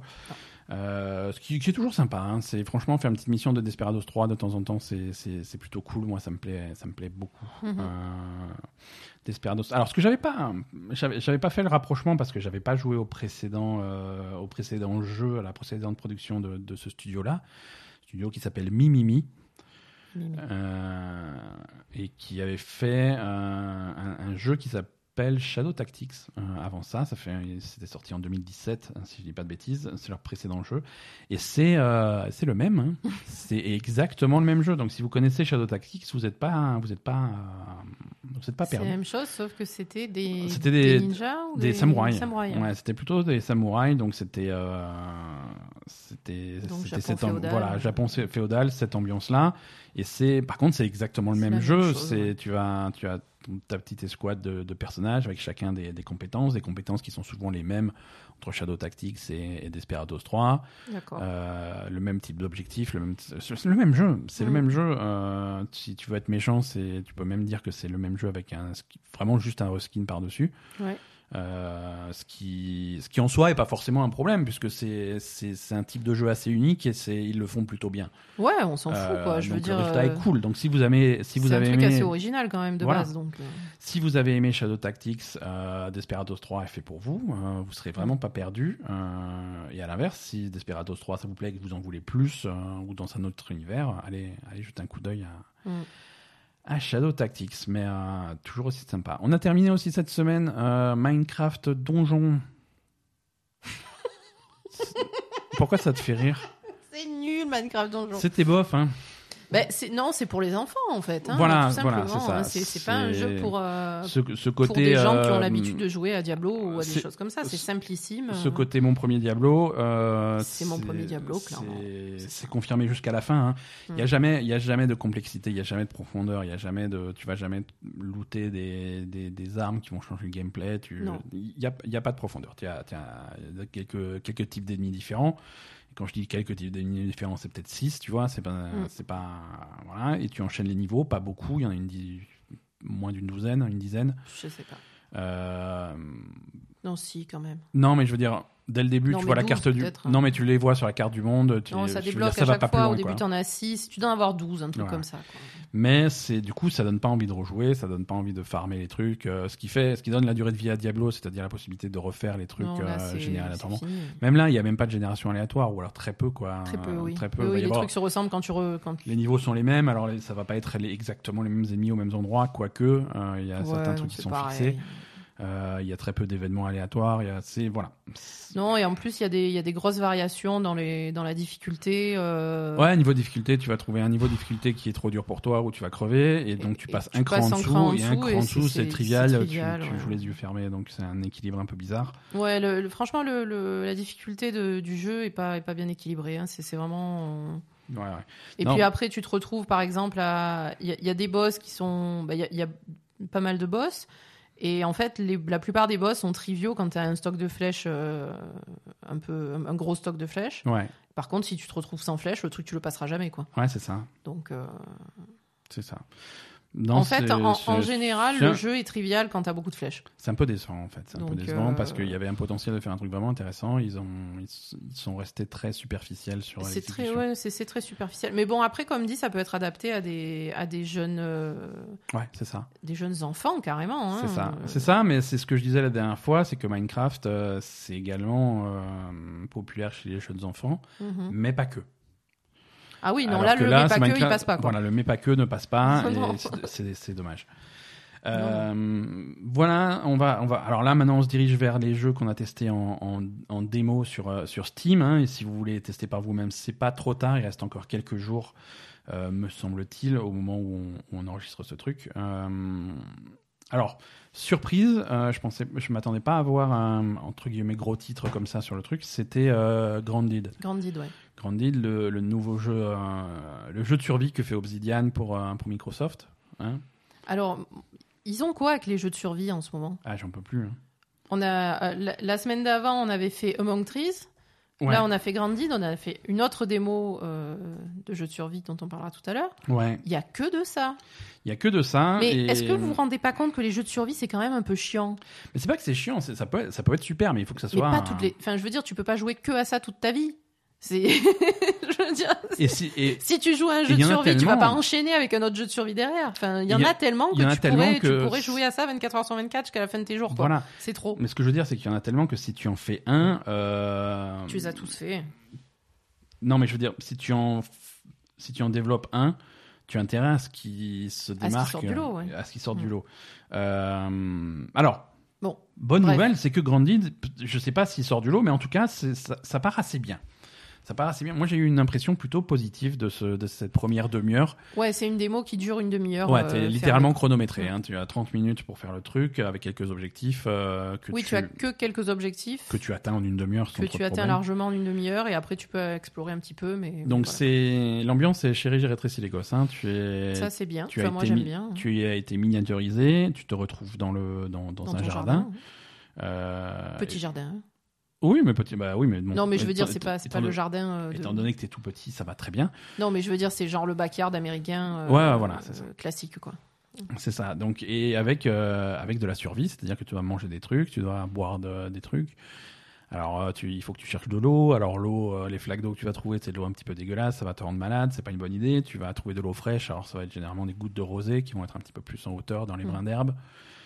Euh, tu vas te fabriquer tes petits outils euh, avec euh, des petits Tu ramasses des petits. des petites pousses d'herbe, des des, petits cailloux, des petits des cailloux, trucs. des petits machins. euh, et si tu veux de, si tu veux des matériaux un petit peu plus solides, un petit peu plus robustes, tu vas te fabriquer une hache et tu vas abattre des brins d'herbe. Mhm. Tu vas abattre des trèfles, tu vas abattre des petites fleurs, ce genre de choses pour avoir des trucs. Il y a des adversaires, hein, tu vas rencontrer divers Des insectes. insectes, hein. Euh, c'est alors. Au début, j'y suis allé en bourrin, mais en fait, quand tu, quand tu rencontres un insecte, Ne il faut- pas attaquer les fourmis. voilà, les fourmis, elles te veulent. euh, Alors c'est difficile parce qu'au début, moi, je vois une fourmi qui arrive vers moi, je fais oh putain, donc je l'ai, je l'ai, je l'ai Ouais, au début, t'as- tu sais pas si elle est agressive ou pas, en fait. Ouais, mais peu importe. Oui, tu l'as je- je défoncé, l'ai et là, euh, donc été victorieux, j'ai explosé la fourmi, j'étais trop content, et je me suis, re- je me suis retourné, il y avait 35 fourmis derrière moi, donc là. c'est- C'est mal passé. Euh, donc les fourmis les foutaient leur la paix. Au début, parce qu'après j'ai trouvé d'autres modèles de fourmis qui sont beaucoup plus agressifs. Ah là, par contre, tu- Voilà, et des, et des, je me suis fait aussi pour, pour chasser par une coccinelle, euh, j'ai pas, j'ai pas apprécié quoi. hein, mais- et des petites puces, des, ce genre d'insectes, mais voilà. Donc euh, tu, tu explores le jardin, tu fais. Alors t'es, voilà, il y a quand même un scénario, tu vois, c'est, il y a un fil conducteur, tu te fais. T'as, t'as, t'as, t'as des objectifs d'exploration. euh, j'imagine que tu cherches à redevenir grand. euh, a priori. Et je sais pas si tu y arrives. En tout cas, dans la demi-heure de la démo, tu n'y arrives pas encore. mais C'est mieux. hein. C'est mieux. hein, J'imagine que tu y arrives à la fin du jeu. mais c'est voilà, c'est joli, c'est léger, c'est C'est mignon. c'est mignon. C'est moi ça m'a je suis pas certain que je joue à la version finale. Encore une fois, j'ai pas spécialement envie de jouer à ce type de jeu en ce moment. Euh, Ouais, mais euh, ouais, voilà. mais voilà, mais tu sens tu sens que derrière tu as tu as un studio solide, c'est c'est Obsidian, hein, on les on, on les connaît un petit peu. Même si c'est un genre qui qui tranche un petit peu avec les jeux de rôle qu'ils ont l'habitude de faire. Mm. Euh, je veux dire, c'est le studio qui a fait The Outer Worlds l'année dernière, donc c'est c'est un petit peu rien à voir. Mais euh, mais bon, ils ont bien expliqué que c'était un petit projet euh, un petit projet parallèle à ce qu'ils font d'habitude et qu'ils n'ont pas abandonné euh, l'idée de faire du jeu de rôle Mhm. pour pour les amateurs. Donc voilà. Non, en démo, on a également testé The, The Survivalist. Oui, donc pour faire encore un jeu de survie. Donc voilà le. Donc le- déjà, Ben, là, il en pouvait plus. Non, je... Il a lancé le jeu, ça l'a automatiquement gonflé. Bah, disons que moi, alors c'est un, c'est un jeu qui m'a tapé dans l'œil parce que c'est c'est la, la pas une suite, mais C'est le nouveau jeu des gens qui font The Escapist. Voilà, c'est ça. Et donc tu as un petit peu cette même ambiance que tu as dans dans The Escapist. hein, un, le- Avec un style un peu pixel, un euh, style, un- coloré. un style voilà un style visuel qui qui a un petit peu évolué pas en bien Euh, non je, ça m'a pas plu j'ai trouvé ça moche Euh, Ah vrai? ouais enfin je, je préfère euh, je préfère la gueule de de, de The Escapist à, à ça The, The Survivalist donc c'est vu de dessus c'est de la survie ah ben, en, en pixel art Euh, tu te retrouves sur une plage sur une île déserte euh, et tu vas taper des noix de coco entre eux pour te fabriquer un camp et t'es copain avec les singes. et tu es copain avec- Alors ça, j'ai pas compris. Alors il y a aussi un... voilà, non, c'est peut-être moi qui suis réfractaire Non, au mais truc, après, euh, ça avait l'air un peu, euh, je sais pas, bizarre. Non, tu, tu- alors c'est une démo, on est qu'au début, hein, c'est pas un jeu qui est sorti, mais euh, les objectifs euh, sont à la fois clairs et pas clairs, tu vois. Mm. Euh, alors oui, euh, te, te fabriquer un petit campement, euh, fabriquer à manger, à boire, des trucs comme ça, mais et, et quoi d'autre, quoi? Et quoi d'autre? Tu, tu... Apparemment, j'étais censé partir de l'île. Oui, j'imagine que tu as envie de te barrer, mais Mais non, euh, ça m'a. Apparemment, tu peux explorer d'autres îles aussi. Je Alors, sais pas ce que tu fais. J'étais peut-être mal luné, mais ça m'a ça m'a instantanément saoulé. Non, mais c'est normal. Euh, Il y a, euh, alors il y a une mécanique effectivement. Tu vas, alors c'est c'est un jeu multijoueur. euh, tu peux jouer en collaboration à 3 ou 4 simultanément sur la même île Mm. et fabriquer ton camp, euh, voir ton petit village finalement euh, avec euh, avec tes potes. Tu peux aussi recruter des singes. Euh, tu vas croiser en, explorant l'île, tu vas tu vas croiser des singes. Si tu les aides, ils vont te suivre et ils vont être, euh, ça va être tes potes. Et tu peux tu peux leur apprendre des actions. Alors euh, ça c'est un bon c'est un problème qu'il y avait déjà dans dans The Escapist, c'est que l'interface peut vite être assez lourde Mm. si tu veux faire des choses un petit peu compliquées. Et là il faut visiblement dresser ton singe pour lui apprendre des actions et ensuite il va les répéter. Mm. Euh, c'est par exemple je- j'étais j'étais dans une forêt j'ai coupé un arbre il a regardé et puis après je lui donnais la hache j'ai fait des merdes de toi je suis revenu cinq minutes après il y avait plus de forêt quoi. C'est voilà c'est le genre de truc donc Ben oui, eh ben non oui. mais c'est voilà c'est une méthode qu'ils ont pour automatiser des tâches un petit peu pénibles euh, et pourquoi mais- pas tu vois euh, Mais du coup, c'est, je sais pas, mais la façon de, de, de programmer euh, et d'expliquer aux singes comment faire les trucs, c'est c'était pas clair. C'était pas clair, j'ai pas vraiment compris et je, je me suis un petit peu repris à trois fois pour faire un truc à peu près quoi. Ouais, et puis, ben, en fait, contrairement à Grounded, où quand même tu as clairement des objectifs et des trucs et une histoire, etc. Là, t'es un peu lâché euh, dans le truc Ouais. et on t'explique rien et tu voilà. Ouais ouais. Euh, Donc déjà que la- les jeux, enfin moi les jeux de survie ça me saoule, hein, on est d'accord. Donc déjà que les jeux de survie euh, c'est pas évident à, on va dire à, à rentrer dans le truc et il y en a tellement à s'accrocher au truc. En plus euh, si si t'as pas du tout de, de, de scénar et de quelque chose à t'accrocher derrière, bah, non complètement tu, tu restes pas dedans quoi. hein. complètement.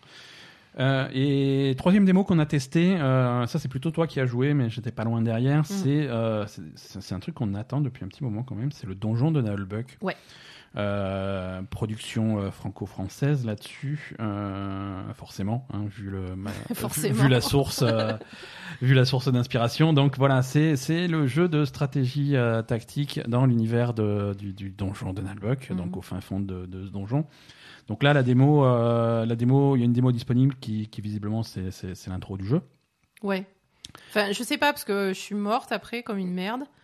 Et Ouais. du coup comme Non, mais une après, démo, euh, ben, Stratégie tactique, c'est peut-être un petit peu dur pour toi. hein. On, va Oh te, mais, mais on non, va te- on va te filer des jeux plus C'est pas dur pour moi. Euh, mon mec, il a raté cinq fois d'affilée et les autres, il f- il faisait que des critiques. Hein, donc, excuse-moi, mais qu'est-ce que je fais? Voilà, stratégie tactique, c'est c'est le, pas c'est pour le jeu toi. qui est mal foutu, c'est pas Parce moi. que non seulement, alors deux raisons pour lesquelles les stratégies tactiques c'est pas pour toi. Un, euh, c'est trop compliqué pour toi. Et deux, euh, pas tu, de- tu as pas assez de chance J'ai pour. pas de euh, chance. non, c'est pas possible. Je veux dire, quand t'as 97% de chances de toucher un truc, tu vas le pas rater. Non, non, tu vas le rater. Et tu vas le rater huit fois d'affilée. Oui. Donc c'est ce qui s'est passé. Je t'ai vu. Et bon. Euh, donc Donjon de on va retrouver les personnages. Donc si vous êtes familier avec euh, les, bah, les épisodes audio ou les ou les BD ou les romans ou les Le jeu de rôle. multiples, hein. multiples euh, variations autour du thème. Euh, vous n'allez pas être perdu, c'est le même personnage Mm. euh, avec euh, bon avec, avec un avec une production un petit peu différente des épisodes audio parce que je crois que les épisodes audio si si on dit pas de bêtises c'est Ah, c'est toi qui m'as dit ça, hein, je sais pas. En quoi? fait. Qu'est-ce que j'ai dit C'était John Lang qui faisait toutes les voix. Bah je pense qu'il fait toutes les voix. il je, fait- je pense aussi. Ouais. C'est en tout cas c'est l'impression que ça donne, mais du coup Non, mais pas toutes. Il y a peut-être d'autres Ouais, personnes, voilà, bon. mais peu par, enfin moins de personnes que ce qu'il y a de Disons que là, dans le jeu, il y a des voix qui sont différentes de, des épisodes audio. Et quand tu es fan euh, complètement. euh, quand tu es fan inconditionnel, ça fait bizarre. Ben, alors en fait, euh, je crois que c'est dans l'épisode précédent qu'on en avait parlé. Euh, moi, effectivement, comme je suis assez fan du je- ça- j'avais déjà entendu donc dans les dans les extraits tout ça qu'ils avaient montré, euh, ça m'avait un peu gêné en fait. Je trouve que, par exemple, en fait, quand tu commences le jeu, donc tu rentres dans le donjon et là il y a tous les personnages qui parlent entre eux ouais. sans, euh, on va dire, sans, sans jeu en fait, hein, ouais, juste comme Oui, c'est l'intro, quoi. Euh, ça, je trouve que c'est, ça va pas trop. Mhm. parce que euh, en fait dans un jeu alors ah, tu me dis que c'est visiblement compliqué à faire dans un jeu vidéo tu perds vraiment la sensation de dialogue entre les personnages qui a beaucoup dans le dans l'audio dans le dans les MP3 du donjon de Nalbuck où ça on Bah- va dire où ça où ça se répond assez vite en fait Disons qu'effectivement, il y, a cer- il y a certains jeux, en fait, il y, a cer- il y a certains jeux vidéo où, quand tu as des dialogues, Mm. euh, quand tu écoutes les dialogues, tu as vraiment, tu, tu as vraiment cette sensation que les, les dialogues sont, sont enregistrés séparément pour chaque personnage. ouais et mis à côté il y a pas de, Euh, de- ouais il y a pas d'interaction tel fait. personnage, voilà, il y a, il y l'acteur qui fait tel personnage, donc il va, il va enregistrer ses lignes, et puis il y a l'acteur qui fait tel personnage, il va enregistrer ses trucs, et ensuite, voilà, les concepteurs de jeu vont prendre les machins, il va les mettre bout à bout pour faire Mm. des, des, des va-et-vient et faire des dialogues. Et c'est rare que, effectivement, quand tu as un dialogue entre deux personnages, tu as les deux personnages face à face qui, au moment de l'enregistrement, que tu as les deux acteurs face à face qui se parlent et qui font une interaction. oui mais du coup Et du coup, selon dans- comment c'est dans un truc comme le donjon de Nalbuck, où, où, il y a de la voilà il y a du retour, il y a de la vanne, il y a de la répartie, on te- je te coupe la parole, je te, je te vanne, je te fais un truc. Tu perds une dynamique que. tu perds la dynamique Et voilà, donc, donc ça, fait, ça fait un petit peu bizarre. Alors, attends, j'ai pas fini. Parce que en fait, il y a ce, ce- cette scène d'intro là qui, je trouve, euh, du coup, ça choque un peu par rapport à, à ce que tu as l'habitude d'entendre si Ouais. tu si as écouté les, les, les MP3 et les trucs audio du Donjon Nalbuck. Ouais. Euh, par contre, après, une fois que tu es dans le jeu, Ça va mieux. ça va mieux. Ouais. Parce que là, t'as, t'as- pendant les combats, etc., euh, tu, tu as, tu as des, des phrases en fait qui, Mais pendant les combats, c'est ça. Voilà, chacun dit sa ligne, chacun dit son Chacun truc, c'est pas ligne, vraiment un dialogue, et voilà, ça passe pas- mieux. Ça passe mieux, je sais pas, ça passe mieux. Dans le truc, ça passe beaucoup mieux. Euh, t'as, des phrases sympas de temps en temps, et, mais euh, voilà, le, le, le- le dialogue est moins présent en fait. Mhm. Voilà, t'as des, tu, tu peux dire des trucs un peu plus séparément, donc euh, je sais pas, ça passe beaucoup mieux après. Mais euh, cette scène d'intro, euh, ça, m'a fait bizarre. t'as, un Voilà. truc, et c'est, c'est, alors, bon, c'est rien, c'est rien contre le donjon Nalbuck, parce qu'il y a des dizaines et des centaines de jeux qui font exactement la même chose. Mais, mais le cliché, c'est, le personnage qui se fait, un- qui est en train de dire un truc et qui se fait interrompre. Et quand tu l'écoutes, tu as clairement ce personnage qui, qui, s'arrête. qui se fait interrompre et il, s'arrête de parler au milieu de son mot. Et, et puis ensuite, l'autre, dit un truc. Ouais, tu, tu vois, il n'est pas vraiment interrompu. C'est, c'est vraiment l'acteur qui lit sa ligne et il sait qu'il va se faire interrompre là, donc il s'arrête de parler là. Ouais.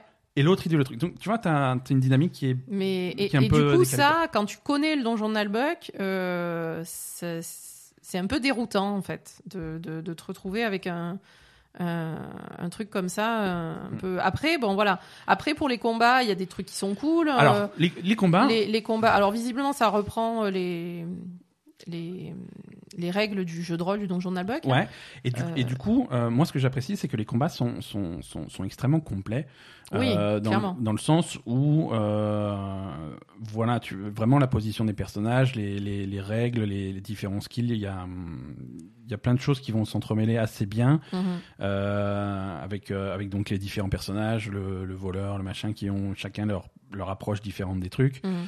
Euh, tu vas pouvoir mettre en place des stratégies assez intéressantes avec des un système de si tu veux déplacer un personnage, tu peux décider où est le chemin qu'il va prendre. euh, Ouais, ça j'ai pas réussi à faire après. trucs. Oui, oui, non, mais. Non, mais c'est peut-être un peu trop complexe pour moi aussi. non, Donc, non. je sais Et pas, tu as, mais- tu as, tu as des règles, tu as des détails de règles qui sont, qui, qui sont visibles. Par exemple, quand tu vas, quand tu vas tenter de taper sur un mec, il va te dire bon bah t'as 78% de chance de toucher ce mec parce que voilà, tu as un bonus de ça, t'as un malus de ça, et voilà, il te fait, il te fait vraiment la, la facture et la ligne finale, voilà. Et le total c'est 78, donc tu Ouais. vas le, tu vas la rater parce que 78 c'est. Ouais. c'est- bon. Non, puis t'as- Non, je sais pas. Les, les combats, je trouve que c'est c'est c'est plutôt sympa. Euh, je- je- je- J'espère qu'il y aura une amélioration et, et un peu plus de travail sur Mhm. les parties euh, scénarisées en fait. Ouais. Que ça, c'est du coup comme euh, comme on a l'habitude du donjon Nalbuck, Mhm. ça, ça ça perd un peu Ouais. en qualité quand même par Ouais, rapport à ce qui, ce qui après- a été fait jusqu'à men- Après niveau, présent. niveau écriture, on, on, on ressent quand même l'ambiance. euh, Voilà, après, mais exactement. Et l'ambiance, on la ressent beaucoup plus pendant les combats. Parce que, par exemple, là, euh, ce que je faisais tout à l'heure, moi, je faisais un combat et puis je me barrais faire je sais pas quoi parce que euh, je, je peux pas rester concentré plus de 5 minutes sur un jeu vidéo. Et, et, et là, t'avais le un, un des personnages qui disait ah, putain, qu'est-ce qu'on fout, ou je sais pas quoi. Enfin voilà. Et t'avais vraiment ce genre de de, de, de réplique du donjon de Nalbuck, ouais. voilà. Et après, c'était un autre personnage qui disait. Euh, euh, autre chose sur euh, qu'est-ce qu'est-ce qu'on fout, pourquoi ouais. on bouge pas ou voilà. Et, et même pendant les combats, quand il y en a un qui se fait taper ou qui meurt ou machin, t'as toujours une phrase, voilà, ou, ou quand il y en a un qui va taper, qui va mettre un critique. Ou, Ouais, ouais. on va dire vraiment dans les combats et, et dans le dans les petites phases de scénario entre les combats, Mhm. ça c'est bien. Je trouve que vraiment c'est bien. On a l'ambiance, on a Voilà. même si on n'a peut-être pas forcément les voix Et c'est et c'est le. euh, originales, ça passe. Mhm. Et même si on n'a pas forcément les graphismes originaux, Ça passe, ouais. aussi. Mais euh, il y a vraiment, moi c'est vraiment l'intro en fait qui m'a, qui m'a. Le premier contact, t'as. Le premier contact, euh, au début, je Mais me suis souvent- dit, oula, souvent, ça va pas le faire. Souvent sur les Et après, sur les ça- sur les c'est trucs comme ça, sur les jeux qui sont adaptés de quelque chose que tu connais depuis longtemps, euh, le premier contact est, rude, mais après tu t'habitues et tu re- tu reprends tes marques. Non, mais, Mais- voilà, sur, je pense que quand même sur, sur des, des phases où il y a beaucoup de dialogue entre plein de personnages, Mhm. des phases très scénarisées en fait, pas les phases entre les trucs où t'as Ouais. un qui dit trois phrases et puis c'est fini, quoi, tu vois. Mhm. Mais vraiment, euh, alors après, je sais pas s'il y a de nouveau euh, des phases de gros dialogues euh, pendant Ah bah, le jeu, il, y en a, il y en a sans doute, hein, je veux dire, il y a un scénario qui va progresser. j'espère. Donc euh, ça, par contre, il faut, je pense qu'il faut bien le travailler parce qu'il faut que ça, ça- il faut que ça soit de la même qualité que le reste en fait, tu vois. Bon après, moi j'aime- le, con- le concept du jeu est pas mal puisque tu as vraiment euh, c'est bah, c'est une exploration de donjon. hein, c'est Oui. le, le donjon de Nalbuck, donc oui, tu vas après, explorer le après donjon ce de Nalbuck. alors je sais pas s'il y en a beaucoup, mais en tout cas là dans la démo, il y avait quelques salles à explorer où tu avais des trucs à ouvrir, Ouais, etc. ça c'était cool. ça c'est quand même sympa parce que j'avais peur donjon que et, j'avais peur euh, qu'il y ait rien en fait voilà. en dehors des combats. Et donc c'est un- c'est le donjon, euh, c'est le le cliché du donjon de jeu de rôle, c'est-à-dire que tu vas avoir des, des tu vas avoir des, des salles au trésor, tu vas avoir des pièges, tu vas avoir des trucs et tu vas avoir des rencontres contre des ennemis. Et Mm. puis là, les rencontres, ça passe en mode tactique. C'est c'est cool. Non, je trouve que en plus, bon, en plus ça sort dans pas très longtemps, donc on va pouvoir en parler euh, plus plus profondément euh, bientôt. Mais euh, c'est à surveiller, surtout pour pour pour nous franco franco-français qui avons grandi avec le donjon de Nalbuck, ça c'est quelque chose qui nous parle. C'est, je sais pas à quel point ça va être difficile de, à, à vendre à, à des gens qui connaissent pas l'ambiance, mais Bah, il faut adapter un peu parce qu'après après c'est quand même des, des une ambiance et des, des phrases et des répliques qui sont vraiment françaises quoi, tu vois. Ouais, voilà. C'est parce que c'est même un- pas les mots, c'est la façon de le dire. Ça doit être un cauchemar à traduire. quoi. Ouais, mais euh, si ça peut passer, euh, ça peut passer euh, jeu de rôle avec une ambiance rigolote euh, sur un- dans un autre pays. hein, J'espère en tout cas. Allez, euh, un petit peu d'actu quand même. Il s'est passé des trucs cette semaine. Tu, tu es, tu es prête? Mhm. Et chez vous, est-ce que vous êtes prêts Non, il faut répondre. re- répondez. répo- Allez, merci. Pourquoi moi, moi, c'est moi qui suis pas prêt en fait. Mais Non, mais il y a que Poupie qui sait, qui sait faire marcher les jingles. hein. Toi, tu sais pas. de toute évidence, moi je, je n'y arrive pas. Euh, Electronic Arts euh, nous a fait sa conférence de faux E3. oh putain, Euh, mais c'était nul ça. J'ai beaucoup de peine pour les gens qui sont restés réveillés pour regarder ça. C'était. Euh, Mais il y a des gens qui restent réveillés pour regarder ça bah, c'est à 1h du matin que tu. Ouais, tu. C'était pas. C'était. C'était bof, hein. Ah Non, je mais sais pas. sais- je sais- Il y a eu un truc? Oui, alors, bon. On s'est va- mis devant la télé, on a commencé à regarder et après on a arrêté. Mais il s'est passé quelque chose entre temps ou pas? Alors, déjà, Non. faire ta conférence à l'heure exacte où sort The Last of Us 2, stratégiquement, c'est une erreur. Hein Euh, c'est c'est pas bon. Euh, non, alors Electronic Arts a fait a fait sa petite euh, conférence. Il y a quelques quelques petites infos sur le catalogue d'Electronic Arts. Euh, Electronic Arts, ils sont caractéristiques. Ils ont des années avec, ils ont des années sans. Ça, c'est une année sans. Euh, Il n'y a pas énormément de gros projets euh, au catalogue, en tout cas pour cette année et pour un futur proche. Euh, le, gros truc, gros, la grosse pièce centrale de cette conférence, c'était c'était quelque chose qui avait fuité quelques jours avant. C'était donc effectivement euh, Star Wars Squadron. Mais attends, heureusement Euh, que ça avait fuité quelques jours avant, hein, parce que sinon, euh, Bah oui et non. si tu parce... savais pas et qu'ils annoncent ça, euh, merci, on s'en fout quoi. Bah non, parce que ça c'est quand même quelque chose qui intéresse pas mal de gens. Bah, Toi, arrête. euh, Attends, alors un c'est du Star Wars. Et Mais c'est nul, c'est que du piou-piou. Mais oui, mais il y a des gens, il y a des gens qui, euh, c'est un style de jeu qui est qui est qui recherche. Il faut que tu ouvres un petit peu plus. Non, non, ton- mais attends, je veux bien ouvrir, mais Hein quand même, ça, c'est un truc qui est, qui est- je sais pas. Non, non, les, les, les, les, alors Star Wars Squadron. Il faut vraiment être ça. passionné par, euh, par euh, l'aviation et les vaisseaux spatiaux et c'est Ouais, tout. Quoi, hein. Et il y avait des, il y avait des jeux sur PC dans les années 90 qui- Exactement. qui, étaient, qui étaient Exactement, as exactement ça. dit. Et il y a des gens, il y a des gens qui sont des années extrêmement, 90. qui sont extrêmement euh, nostalgiques de, ce, de, de ces jeux Star Wars, euh, X-wing contre Tie Fighter, des trucs comme ça.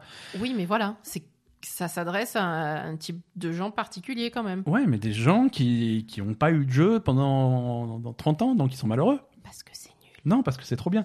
Moi, ça, Non, mais en fait. moi, ça me je- fait plaisir qu'ils fassent, euh, Non, mais je ça. sais pas comment te dire. Si tu veux, c'est un jeu qui peut être intéressant, qui peut s'adresser à une partie de la population.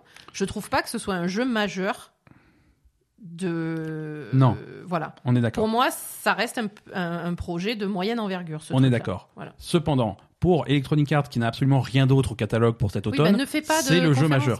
C'est- leur jeu majeur. Alors, qu'est-ce que c'est? Donc, c'est effectivement un jeu de combat aérien dans l'univers de Star Wars, avec euh, d'un côté les gentils euh, euh, de, des, des rebelles, euh, techniquement de la Nouvelle République, puisqu'on se passe, on est, c'est la Nouvelle République. On est juste après le, le retour du Jedi. Euh, donc euh, techniquement juste avant que les films partent en couille et euh, donc il t'explique que le jeu déjà le jeu commence par une phase euh, une phase solo une campagne solo où tu vas créer deux personnages. Tu vas créer un personnage qui va travailler pour la Nouvelle République les gentils et un personnage qui va travailler pour l'Empire. Et donc tu vas alterner des missions dans la Mm. peau de l'un et dans la peau de l'autre et donc faire évoluer l'histoire sur euh, sur les deux points de vue. Euh, et donc ça, c'est donc tu vas faire quelques quelques missions où tu vas où tu vas tu vas piloter différents types de vaisseaux, que ce soit des chasseurs, des bombardiers, des trucs un petit peu plus légers ou plus lourds en fonction. Et une fois que tu maîtrises tout ça, tu, tu es lancé dans le multijoueur parce qu'il y a une grosse composante multijoueur dans ce jeu, Mm. qui est donc du combat euh, du combat 5 contre 5 euh, en multi. D'accord. Donc, Mais il n'y a euh, pas un objectif de, de péter les gros vaisseaux ou je sais pas quoi là alors il y a certains modes de jeu différents, ouais, tout à fait. Il y a, y a des modes de jeu où c'est ils, ils ont montré les C'est différents modes. forcément 5 contre 5 avec C'est les, Alors c'est des 5 petits contre 5. vaisseaux Voilà, c'est 5 contre 5. Euh, oui, tu vas pas piloter le Star Destroyer. euh, Non, mais je sais pas moi. Tu vas pas piloter l'étoile noire, mais euh, c'est c'est Enfin, 5 les- Ça se pilote l'étoile nord. Tu fais quoi? Tu le laisses euh, Mais tu lui dis va là-bas, elle y va toute seule. Oui, ça s'appelle piloter. De dire, de dire à l'engin va là-bas, ça s'appelle piloter. C'est ça le principe, tu vois. T'as pas besoin de regarder quoi. Alors oui, non, je suis pas sûr qu'il y ait un volant et des pédales, mais tu vois. Putain, on s'en sortira pas. Donc, euh, non, il y a, il y a différents modes de jeu. Euh, Alors, il y en a où c'est simplement le, le dogfight, donc c'est 5 contre 5, il faut péter les autres. Mais il y a des, des trucs à objectif, et effectivement, de défendre ou d'attaquer euh, des, des, des flottes de vaisseaux, ou des gros vaisseaux. vaisseaux, ou des vaisseaux machin. Donc voilà, des trucs, euh, des scénarios que tu vas voir dans Star Wars. Oui. Non, mais écoute, toi t'aimes pas Star Wars, mais euh, il pas y, il en a qui Non, ont, j'aime- c'est pas que il y en a qui ont un cœur et qui euh, c'est pas que j'aime pas Star Wars. pour, tous les gens qui ont une âme, euh, bah, il y a un nouveau Star Wars qui sort bientôt. Quoi. C'est pas un nouveau Star Wars. c'est- Donc c'est un jeu que tu joues euh, uniquement dans le cockpit de ton vaisseau, hein, il n'y a pas de phase à pied.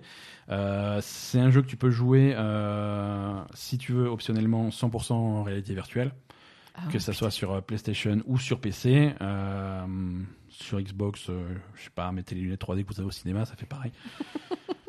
C'est non non sur Xbox c'est mort. Non ça sort sur euh, PS4, sur Xbox One et sur euh, sur PC. Voilà et en VR donc sur sur PC et PlayStation. Et, et voilà non c'est ça a l'air intéressant mais ça s'adresse effectivement à un public qui, qui recherche ce type de, de jeu particulier avec euh, avec voilà avec un petit peu de pilotage avancé tu vois c'est pas juste euh, Oui, non, ça a l'air assez avancé quand même. c'est pas juste le, tu vois, dans, dans, par exemple dans un jeu Star Wars comme euh, bah, dans, dans la campagne de Battlefront 2 ou des trucs comme ça, tu vas avoir le niveau où tu pilotes un truc et voilà, tu pilotes ton truc et tu tires sur trois machins et c'est Oui, fini. non, là, là, c'est un petit peu plus plus complexe que ça, quoi. Non, voilà, tu es vraiment dans l'habitacle de ton vaisseau avec les différents, les différents les instruments, les indicateurs de vitesse et tout. Tu gères, tu gères ta puissance, tu gères, euh, tu gères la puissance de ton vaisseau. Est-ce que tu rediriges la puissance vers les boucliers, à l'avant, à l'arrière, vers les tirs, vers les trucs? Donc tu as vraiment une gestion du vaisseau qui est, Mm. qui est, un- qui est un peu, euh, un petit peu intéressante. Euh, voilà, donc euh, Star Wars Squadron, ça sort bientôt, ça sort euh, en, en octobre. Comme comme j'ai pas préparé mon truc comme d'habitude, je sais plus le jour exact, mais c'est on en reparlera d'ici le mois d'octobre, c'est Mm. pas si loin. Euh, Electronic Arts n'a pas grand chose d'autre euh, cette année euh, au, au programme. Alors, ils n'ont pas montré de. On attendait un remake de, de, de- enfin un remaster de Mass Effect. Ah, ça- c'est vrai Non, ça pas du tout. Alors, d'après d'après des sources bien informées, d'après les sources de Poupie. ça veut pas dire que ça va pas arriver. Euh, le remaster de Mass Effect est effectivement au chantier. Ils l'ont pas montré pour une raison euh, obscure, mais, euh, mais ça arrive et ça arrive cette année. Cette année Ouais. ouais, Et ils l'ont pas montré C'est des gens bizarres chez Electronic Arts, qu'est-ce que je te dise Euh, Apex, euh, Apex va bien, ils enchaînent les saisons. Qu'est-ce qu'ils ont annoncé pour Apex? Alors Apex arrive euh, cet automne toujours. il sortira sur Steam, Ouais. sortira sur Switch. Euh, et cross-platform euh, sur sur toutes les plateformes. Donc euh, tout ça, ça sera cet automne. Qu'est-ce qu'on a d'autre? Alors, enfin, enfin, ils sont de nouveau copains avec Nintendo, Electronic Arts. Pendant longtemps, ils ont boudé les consoles de Nintendo, en particulier la Switch. Là, ils, se sont rendus compte que la Switch commençait à se vendre quand même. Donc, ils, prévoient de sortir 7 jeux sur Switch dans l'année à venir. Euh, donc, c'est un support, ce qui est mieux que zéro jeu euh, les 7 années passées. C'est donc on sait pas trop euh, les 7 jeux. Enfin dans les 7 jeux, on peut compter déjà. bah, Il y a Burnout euh, Paradise qui est sorti euh, là cette semaine, euh, le, le remaster. Euh, Apex Legends, donc on en a parlé, mais visiblement il y a d'autres trucs qui vont qui vont arriver. Sans doute euh, sans doute du FIFA, euh, parce que FIFA a été annoncé. Hein, Figure-toi que cette année ils vont sortir un nouveau FIFA. Waouh Incroyable, FIFA. euh, alors, ils ont été le chercher loin pour euh, lui donner un nom, c'est FIFA 21. Euh, c'est- ça veut pas dire que c'est le 21e FIFA, hein, ça veut dire que Bah, c'est c'est date de 2021. Ouais, parce qu'il y en a beaucoup plus en fait. et ça, ça sort le 9 octobre, euh, un petit peu comme tous les ans. Et donc FIFA qui, qui arrive sur PC. Alors ça faisait longtemps qu'il n'y avait pas de version PC de FIFA, mais cette année il y aura une version PC de FIFA qui arrive sur Steam et sur Origin. Euh, donc, euh, donc voilà, si vous voulez jouer à ça, apparemment il joue au foot. Euh, on ne sait pas s'il y aura du monde dans les tribunes, hein, parce que parce que Covid, hein, mais sinon, sinon FIFA 21, c'est prévu pour cette année. Alors ils ont montré d'autres projets qu'on qu'on connaissait déjà, mais un truc qui s'appelle Rocket Arena, qui, qui est pareil, c'est un jeu multijoueur. C'est alors important sur Rocket Arena et je reviens sur Star Wars Squadron, c'est pas du free-to-play, c'est payant et il n'y a pas de microtransactions par contre. hein. Electronic Arts a cette réputation de saigner un petit peu les joueurs euh, euh, avec des loot box et des trucs comme ça. Euh, Il n'y a pas du tout de, micro, de microtransactions dans, dans Star Wars. Et, et donc voilà. Donc ça c'est intéressant. Rocket Arena, donc c'est un jeu, c'est un jeu multi 3 contre 3 où euh, ça s'inspire de très loin d'un d'un ancien mode de, de Quake. Euh, qui s'appelait Rocket Arena, donc euh, c'est t'as des lance-roquettes et tu tires sur les méchants, enfin sur l'autre équipe. Et voilà, c'est fun, ça va vite, c'est rigolo. Mhm. Euh, voilà, c'est pas c'est pas un jeu qui a l'air de, de, de changer le monde. Euh, quelques jeux indépendants aussi euh, montrés par par Electronic Arts. Les développeurs de de Fée ont annoncé leur nouveau jeu. Ça s'appelle pardon, ça m'échappe. Euh, Lost in Random. D'accord. Oui, ça, alors ça a l'air mignon, c'est un jeu d'aventure euh, dans le royaume de Random euh, où tout, tout est déterminé en fait par un, par un dé Mhm. qui détermine aléatoirement l'issue des choses. Et donc, donc voilà, c'est très mignon. C'est ça ressemble l'ambiance, ça fait très film d'animation un peu un peu un peu Tim Burton, tu vois. C'est Mhm. très sympa. Euh, on a aussi on a aussi vu euh, It Takes Two. euh, c'est le nouveau jeu de, de Joseph Fares, Ouais. hein, euh, créateur de A Way Out. Mm. Euh, là aussi, c'est C'est encore un jeu euh, Voilà. à jouer à Et- deux, quoi. voilà, c'est un, un jeu coopératif exclusivement. hein. C'est vrai qu'il avait fait Way Out qui était coopératif exclusivement, euh, Brothers, euh, qui était qui était pas coopératif, mais qui où tu jouais deux personnages avec une seule manette. D'accord. Donc Ah, c'est bon. Ouais, ouais, non, c'est un truc, ça lui, ça lui plaît bien, quoi. Mm. Voilà, voilà pour Electronic Arts. Hein, c'est, un petit peu, ils ont fait le tour, ils ont un petit peu montré les Sims parce qu'ils étaient très contents d'avoir les Sims, mais sans nouveauté. Mhm. C'était très curieux comme euh, comme segment. Bah, non, Euh, c'était important. quand- C'est le seul truc qui m'a intéressé de toute cette, euh, cette présentation. Ouais. C'était un segment où, où il disait, je lui parlais justement de la, Ouais, mais ça faisait un petit peu de la diversité Ouais, euh, dans les jeux vidéo. Bah oui, c'est sûr. opportuniste, mais au moins il passe le message et, Absolument. et, le- et le message est envoyé euh, à, à tous les gens qui, qui ne le comprennent pas, quoi. Le, la conférence a démarré par euh, le patron de euh, d'Electronic Arts, Andrew Wilson, si je dis pas de bêtises, je me rappelle plus de son nom, euh, qui dit euh, voilà, c'était un message général. oui, euh, et c'était bizarre parce qu'il se passe beaucoup de choses graves dans le monde et tu avais ce message-là pour vraiment euh, mettre ça en avant. Oui, l'année 2020 était difficile pour tout le monde, à commencer par les feux de forêt en Australie. Alors oui, il a raison, mais putain, Ah oui. j'avais oublié quoi. Ouais, oui. C'est le Non, truc qui était sorti de la tête. Ah oui, c'est vrai qu'il y avait les. C'est vrai. Est-ce que l'Australie brûle toujours Plus personne. voilà. Non, je crois que ça brûle plus. Bon, le mec est australien, donc c'est normal qu'il. non, non, mais c'est vrai, euh, on s'en rappelait plus, mais ouais, c'est. Donc c'était Quand même. c'était rigolo. Euh, quelques, ils ont aussi montré quelques images, mais vraiment ça a duré euh, 7 secondes montre en main de, de, de projets nouvelle génération euh, par des stu- par en particulier par BioWare. Mm. Euh, donc ils n'ont pas donné de titre, ils n'ont pas donné de nom, mais ça sous-entend que le prochain que le prochain Dragon Age est prévu pour être nouvelle, pour la nouvelle génération de consoles. Euh, donc voilà, des petites images jolies, hein, mais sans, sans infos concrètes. Et enfin, ils ont terminé leur conférence par un truc. Alors ça, il faut que je donne un petit peu de contexte. Euh, c'est un nouveau jeu dans la franchise Skate. Euh, bon, c'est du skateboard. Hein. Mhm. Euh, les, les, les fans de Skate euh, réclament ce jeu depuis, euh, depuis des années. Mais c'est devenu une blague sur Internet. Mhm. C'est-à-dire qu'à chaque fois, sur les réseaux sociaux de- d'Electronic Arts ou des jeux liés à Electronic Arts, à chaque fois qu'ils postent un truc, depuis des années, littéralement depuis des années et des années, à chaque fois qu'ils postent un truc, tu as des centaines et des centaines de gens qui vont commenter hashtag sketch, skate 4. Mhm. Donc tous les, les gens, ils réclament skate 4 euh, depuis des années. Euh, tout le monde répond ça. À chaque fois qu'ils postent un truc n'importe où, c'est skate 4. Donc là, ils ont, ils ont dit, ah oui, vous l'attendiez, machin, des trucs, et on va faire un nouveau skate. Et il y a un gros, en gros, il y a un logo de skate, machin, et oui, on va faire un nouveau jeu de skate et tout. Donc aucune image, aucune info, aucune date, rien du tout. On sait pas sur ça- si c'est sur console, si c'est sur mobile, si c'est un truc. On sait même pas si c'est skate 4, hein, puisqu'ils ont juste écrit skate. Mhm. Mais c'était vraiment un message qui faisait genre, arrêtez de nous faire chier. On, on a compris, on va, on va le faire. C'est bon. Ouais, On bon. va faire Skate 4, enfin en tout cas on va faire un nouveau Skate. Euh, alors c'est bizarre qu'ils fassent une annonce sans rien à montrer euh, quelques semaines après l'annonce du, du nouveau Tony Hawk. Mais Ça fait un peu, oui nous aussi on fait du skateboard, mais c'était c'était bizarre.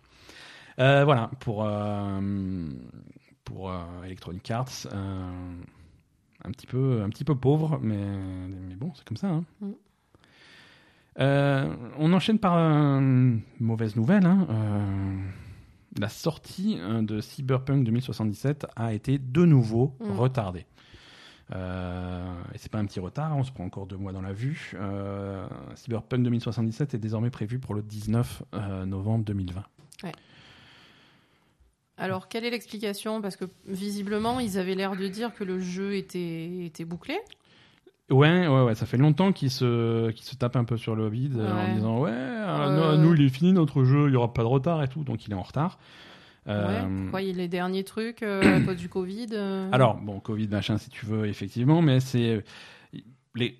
Alors, c'est pas une excuse, c'est la vérité, et c'est juste dommage qu'il l'ait pas remarqué avant, c'est que c'est un jeu extrêmement, extrêmement complexe. Euh, C'est pas vrai. Et donc, et, donc, et voilà, et donc du coup, même, même si le jeu est fini et complet et jouable du début à la fin depuis un petit moment maintenant, euh, il est quand même toujours aujourd'hui bourré de bugs. Euh, il faut faire la chasse, la chasse aux bugs, aux correctifs, aux trucs comme ça. Et il faut, voilà, ils ont beaucoup, beaucoup, beaucoup de réglages encore à faire pour que pour que ça soit acceptable. Hein. C'est des gens qui, qui veulent sortir un truc de qualité. Hein. Ils l'avaient déjà fait pour, pour euh, Witcher 3. Oui, mais alors Euh. arrête de dire que le jeu est fini. Si le jeu il est plein de bugs, il est pas fini. hein. Mais voilà, c'est ça. Je veux dire. Euh, alors c'est intéressant euh, parce que euh, la date de 19 novembre est pas anonyme, euh, est pas anodine. Euh, on n'a pas de date de sortie pour les nouvelles consoles, euh, mais Ah oui, mais du coup, il sort sur quelle console? Alors il, il sort sur euh, PS4 et Xbox One et PC. Mais attends, en novembre, les nouvelles consoles seront sorties. Oui, mais euh, ça veut pas dire que du jour au lendemain, il y aura 30 millions de personnes qui ont une PS5. Donc il faut quand même vendre des jeux. Donc c'est un jeu qui sort sur Xbox One et sur PS4. Par contre, si tu achètes une, euh, Xbox Series X ou une PS5, euh, je, dis, je dis une connerie au hasard euh, sans aucune source, euh, mais le 20 novembre, Hmm. euh, tu pourras jouer à Cyberpunk 2077 sur ta nouvelle console. Parce que les deux consoles sont rétrocompatibles. Mhm. Et les deux consoles euh, vont avoir des, des fonctionnalités de- d'amélioration automatique de la qualité des jeux. euh, Attends, c'est sûr ça que les Oui, deux consoles sont rétrocompatibles? Ça dépend des jeux sur, euh, sur Sony, sur PS5. Oui, su- ça dépend des jeux, mais la, plus, la grande majorité des jeux sont rétrocompatibles est-ce que c'est pas pour ça qu'il est retardé le jeu Justement pour pouvoir le, le mettre en, conformité avec, la- les nouvelles consoles? C'est possible aussi. C'est possible aussi. Ouais, mais c'est vrai qu'à partir de cet été, tous les jeux qui sortent sur PS4 devront être euh, à Oui. 100% compatibles pour la PS5. Ah oui, c'est vrai. Oui, oui, oui, d'accord. Donc on sait que le jeu devra et sera compatible PS5, il sera compatible Xbox Series X, euh, et donc ils ont expliqué ça. C'est des jeux qui, euh, dès le premier jour, dès la sortie des consoles nouvelle génération, seront sera- compatibles sur sera, les nouvelles consoles. sera compatible, sera jouable et, et tireront parti de la puissance des nouvelles consoles. Ouais, ben voilà. Pour avoir- ap- sur les Et après, il y a des nouveaux, il y aura un gros patch en 2021. Ça aussi, ils l'ont expliqué. Il y aura un gros patch en 2021 pour vraiment améliorer le jeu et vraiment tirer parti des, des fonctionnalités spécifiques des nouvelles consoles, comme le ray tracing, des trucs comme ça, des choses qui n'étaient pas, qui n'existaient pas sur la génération précédente. Hmm. Donc ça, c'est un patch qui, qui sera gratuit pour tout le monde. Euh, Les pays, pourquoi ils peuvent pas le faire avant ce truc-là Directement, Ah si bah- ça sort au même moment, c'est débile. Mais parce qu'il faut le temps de le faire. Et- Il faut le temps de le faire. S'ils n'ont déjà pas le temps de finir leur jeu, euh, s'il faut en plus faire des patchs pour la nouvelle console, euh, on- le jeu, tu le retardes à 2021, quoi. Ouais. Eh oui, oui, oui. Non, il faut le temps de le faire. Mais en tout cas, euh, en tout cas, c'est vrai que si vous comptez acheter une nouvelle console rapidement, ça vaut peut-être le coup de faire le jeu directement sur une nouvelle console et pas parce que euh, parce que ça, ça a l'air d'être un jeu qui est, qui est quand même complexe. Je crois qu'il galère un petit peu à le faire tourner sur un- sur PS4 et Xbox One. Mais bon, Ils galèrent à le faire Allez, tourner je sur pense. PS4, je pense, ouais. donc ils veulent plutôt le faire tourner sur, sur PS5. Ils- Et... À mon avis, voilà, c'est ça. Ce que je veux dire, c'est qu'à mon avis, il va, il va sortir sur PS4 et Xbox One, mais si tu as la possibilité de jouer sur, un- sur une Il vaut machine mieux plus jouer sur puissante, PS5. c'est, c'est, il vaut mieux, ouais. Il vaut mieux. Euh, Baldur's Gate 3, Mhm. euh, ça c'est de la news. hein. Il sortira peut-être euh, en accès anticipé début août. En tout cas, c'est là, c'est, c'est officiellement l'objectif de de, de l'Ariane On n'avait pas déjà une date? Non. Non, Baldur's Gate 3, on n'avait pas de date. hein. Ils sont, bah, ils avaient vaguement parlé de cet été, voilà. Là, ils, ils focalisent un petit peu sur début août. D'accord. Donc si tout va bien, ils, ont, ils disent bien si tout va bien, s'il n'y a pas de problème, euh, ils, ils vont lancer ça début août euh, sur PC et sur, euh, sur Stadia. Donc J'ai pas rigolé. je sais que t'as pas rigolé, mais il y a une news Stadia qui arrive un peu plus tard si tu veux. Prépare-toi à rigoler. Euh, voilà, donc c'est simplement pour dire ça. Si, vous attendez Baldur's Gate 3, ça arrive, euh, ça arrive dès cet été, début août. Alors c'est l'accès anticipé, euh, donc si vous voulez attendre le jeu complet, à mon avis c'est plutôt l'année prochaine, hein. mais ça donnera, ça sera une possibilité de, donner une opinion sur le jeu. Fuite toujours, on aime bien les fuites. Crash Bandicoot 4, donc grosso modo 200 ans après Crash Bandicoot 3. Euh, les fans le réclament depuis longtemps. Les fans le réclament depuis tellement longtemps que Crash Bandicoot 4 est sous-titré It's About Time. Euh, il n'a pas été annoncé du tout. Euh, D'accord. par contre, le comité de classification des jeux à Taïwan lui, lui a donné une note. Donc a priori, c'est que le jeu est bel et bien réel. Et, et même d'après les informations qu'on a, il sera annoncé cette semaine. D'accord. Euh, peut-être même aujourd'hui lundi si vous écoutez le podcast lundi. Euh, et il a une date de sortie prévue euh, pour le 9 octobre. Ah, carrément. Ah ouais, carrément. Ah non, on a, on a les boîtes de jeux, on a les images. Non, c'est de la bonne fuite. Hein. D'accord. On, a, on a tout ce qu'il faut. On a, on n'a pas encore le trailer, mais on a des, des photos du trailer. On a, on a plein de trucs. Donc, euh, si vous attendiez un nouveau Crash Bandicoot, euh, ça arrive, euh, ça arrive très très bientôt. Mais de toute façon, il y avait déjà du teasing. Ça fait longtemps qu'ils faisaient du teasing autour de ça. C'est pas, c'est pas vraiment une surprise, mais c'est bien que, que, que ça soit confirmé. Euh, Nint- Nintendo a fait n'importe quoi cette semaine. Je préfère vous prévenir en avance. Euh, on va faire le tour un petit peu de ce qui s'est passé chez Nintendo. Déjà, euh, toujours, toujours pour aujourd'hui lundi à 16h. Euh, si vous écoutez ce podcast en direct, il vous reste quelques minutes pour vous mettre sur YouTube. Euh, pas de Nintendo Direct, mais une présentation d'un nouveau personnage pour euh, Super Smash Bros. Mhm. On sait déjà que ça sera un personnage qui est tiré de- du jeu euh, Arms. Euh, Je sais pas ce que c'est. Arms, si, si, sur Switch, c'est ce jeu de boxe bizarre avec les, les Oh, bras qui s'allongent. euh, C'est très étrange. Donc ça va être un personnage de ça. euh, ça me dans- fait dans peur, ça. Ok, donc ça te fait peur. On passe à la suite. Non, c'est pour Non, les mais fans ça me fait peur. Tu sais, comme les trucs en pâte à modeler quand on était gamin. Les trucs qui faisaient super peur, là.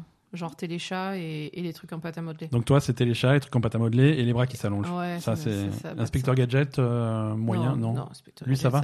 Lui, ça va. Parce qu'il a Go gadget au bras, c'est c'est pareil. Hein. Oui, mais bon, il, il était en dessin animé, quoi.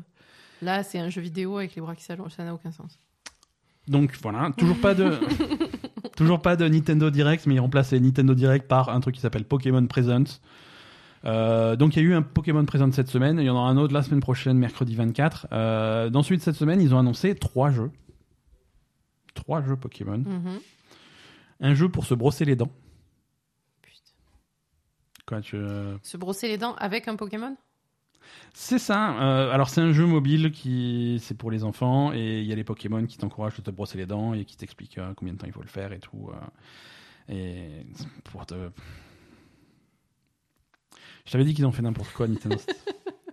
un autre jeu Pokémon mobile euh, qui s'appelle euh, Pokémon euh, Café Mix euh, où tu tiens un café avec des Pokémon et tu dois faire des cocktails, des trucs comme ça. C'est bon, c'est un jeu mobile.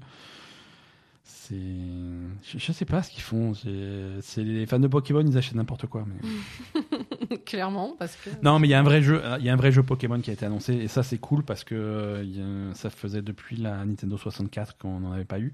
C'est un nouveau Pokémon Snap hein, qui s'appelle littéralement New Pokémon Snap. C'est un jeu de Safari Pokémon. Tu fais des photos. Safari photo, hein, pas Safari. Euh... T'as une Jeep et un fusil Oui, voilà, et tu, et tu vas défonces- braconner des et tu vas quoi. braconner des Pikachu. Que que ce Non, non, c'est un Safari photo. euh, c'est bon, c'est mignon. C'est Pokémon Snap. Ça avait eu beaucoup de succès à l'époque sur Nintendo 64. C'est tu te balades dans des environnements et tu observes les Pokémon dans leurs environnements naturels et tu prends des photos et c'est trop mignon. C'est trop mignon. Et c'est voilà. C'est Pokémon Snap, c'est New Pokémon Snap. Euh, donc si vous n'avez pas eu assez de Pokémon, ne vous en faites pas, puisqu'il y a un nouveau Pokémon présent euh, mercredi 24. Donc ce mercredi, et ils- a priori ils vont annoncer un nouveau jeu. Encore? Et oui, non, ils s'arrêtent pas. Mais si Nintendo, ils sont folie, ils n'arrêtent pas d'annoncer des jeux. Parce que ils ont aussi annoncé cette semaine et sorti cette semaine, le même jour, euh, un jeu euh, sur Switch. alors, c'est seulement si tu as fini de te brosser les dents. C'est un jeu pour faire de la corde à sauter. Oh, mais ça va pas mieux. Hein. Je comprends pas ce qui se passe. Je... Alors, le principe du jeu, alors, je te rassure tout de suite, il est gratuit. Hein, parce que. C'est-à-dire que tu le télécharges et tu as un petit bonhomme, on dirait un petit lapin, je crois que c'est un petit lapin sur ton écran qui t'encourage à faire de la corde à sauter. Et tu prends tes, tes deux, les, tes deux manettes, de, enfin tes deux Joy-Con de Switch et tu fais semblant de faire de la corde à, tu fais de la corde à sauter comme s'il y avait une corde entre les deux. Et, nul. et ça détecte les mouvements et donc du coup ça te compte euh, les. Ah, donc si tu te manques, tu te manques. Oui, en principe. Mais Bon, ça détecte les mouvements, c'est-à-dire que si tu restes assis et que tu secoues les trucs en l'air, ça marche aussi. Euh, mais voilà, c'est ça, c'est tout, c'est le jeu. C'est. mais c'est pour les enfants, pour faire de la corde à sauter. D'accord. je je m'en vais. Non, mais ouais, ça n'a aucun sens. Horizon Forbidden West, parlons d'un vrai jeu chez Sony là sur la PlayStation 5. Euh, Horizon Forbidden West. Donc on avait très peu d'infos à la sortie de la, de la présentation de la PS5 la semaine dernière sur, euh, sur Oui. Horizon parce que le, le trailer il était très joli mais, euh, mais finalement pas trop d'infos. Euh, déjà au niveau de la date de sortie, il n'y avait pas de date de sortie sur le trailer. La date de sortie c'est 2021. D'accord Hein, donc ça sera pas vraiment à la sortie de la console, mais c'est pas non plus super loin. Quoi. Mm. Donc ça c'est un petit peu rassurant. Et après bon Forbidden West c'est l'Ouest américain. Euh, Mhm. C'est donc euh, donc les les aventures d'Aloy vont l'emmener euh, jusqu'à parcourir les États-Unis jusqu'à la côte ouest. D'accord. Euh, bon, avec des nouveaux, des nouveaux robots, des nouveaux trucs, plein de nouveautés, des nouvelles tribus que tu vas croiser, une nouvelle histoire, trop bien. Euh, PlayStation 5, ça veut dire absolument pas de temps de, ta- de, de chargement. Mhm. Quand tu démarres le jeu, quand tu fais du fast travel, quand tu meurs et que tu réapparais, euh, jamais, de, jamais de chargement, c'est tout instantané. Mm, ouais. Donc ça, c'est plutôt cool, bah, tant mieux, hein, c'est ce qu'on attendait un petit peu de la PS5.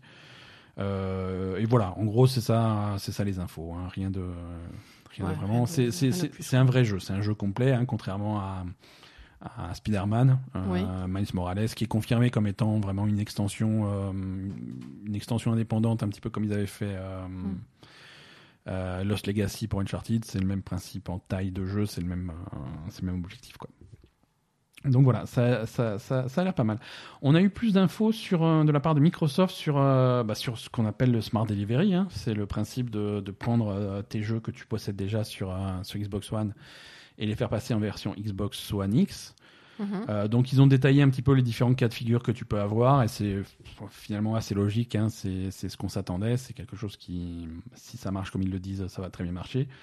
Les cas de figure qu'ils ont décrits, par exemple, si tu possèdes déjà un Gears, euh, Gears 5, Mhm. euh, soit tu l'as acheté, soit tu le possèdes via le Game Pass. Donc là, tu y joues sur Xbox One ou sur PC. Et si tu décides d'acheter une Xbox Series X quand elle sort, euh, tu as juste à patcher ton jeu. Et, et là, du coup, tu as immédiatement la version optimisée euh, pour un Xbox Series X. Et tu reprends ta progression, tu reprends ton jeu euh, tel qu'il était. Donc vraiment, voilà, c'est ce qu'on attendait du truc. hein. Mm. Euh, c'est hum, si tu as plusieurs Xbox chez toi, tu as besoin d'acheter le jeu qu'une seule fois, bien entendu. Par exemple, quand, quand la série X sort avec Halo Infinite, tu achètes Halo Infinite pour ta Xbox série X.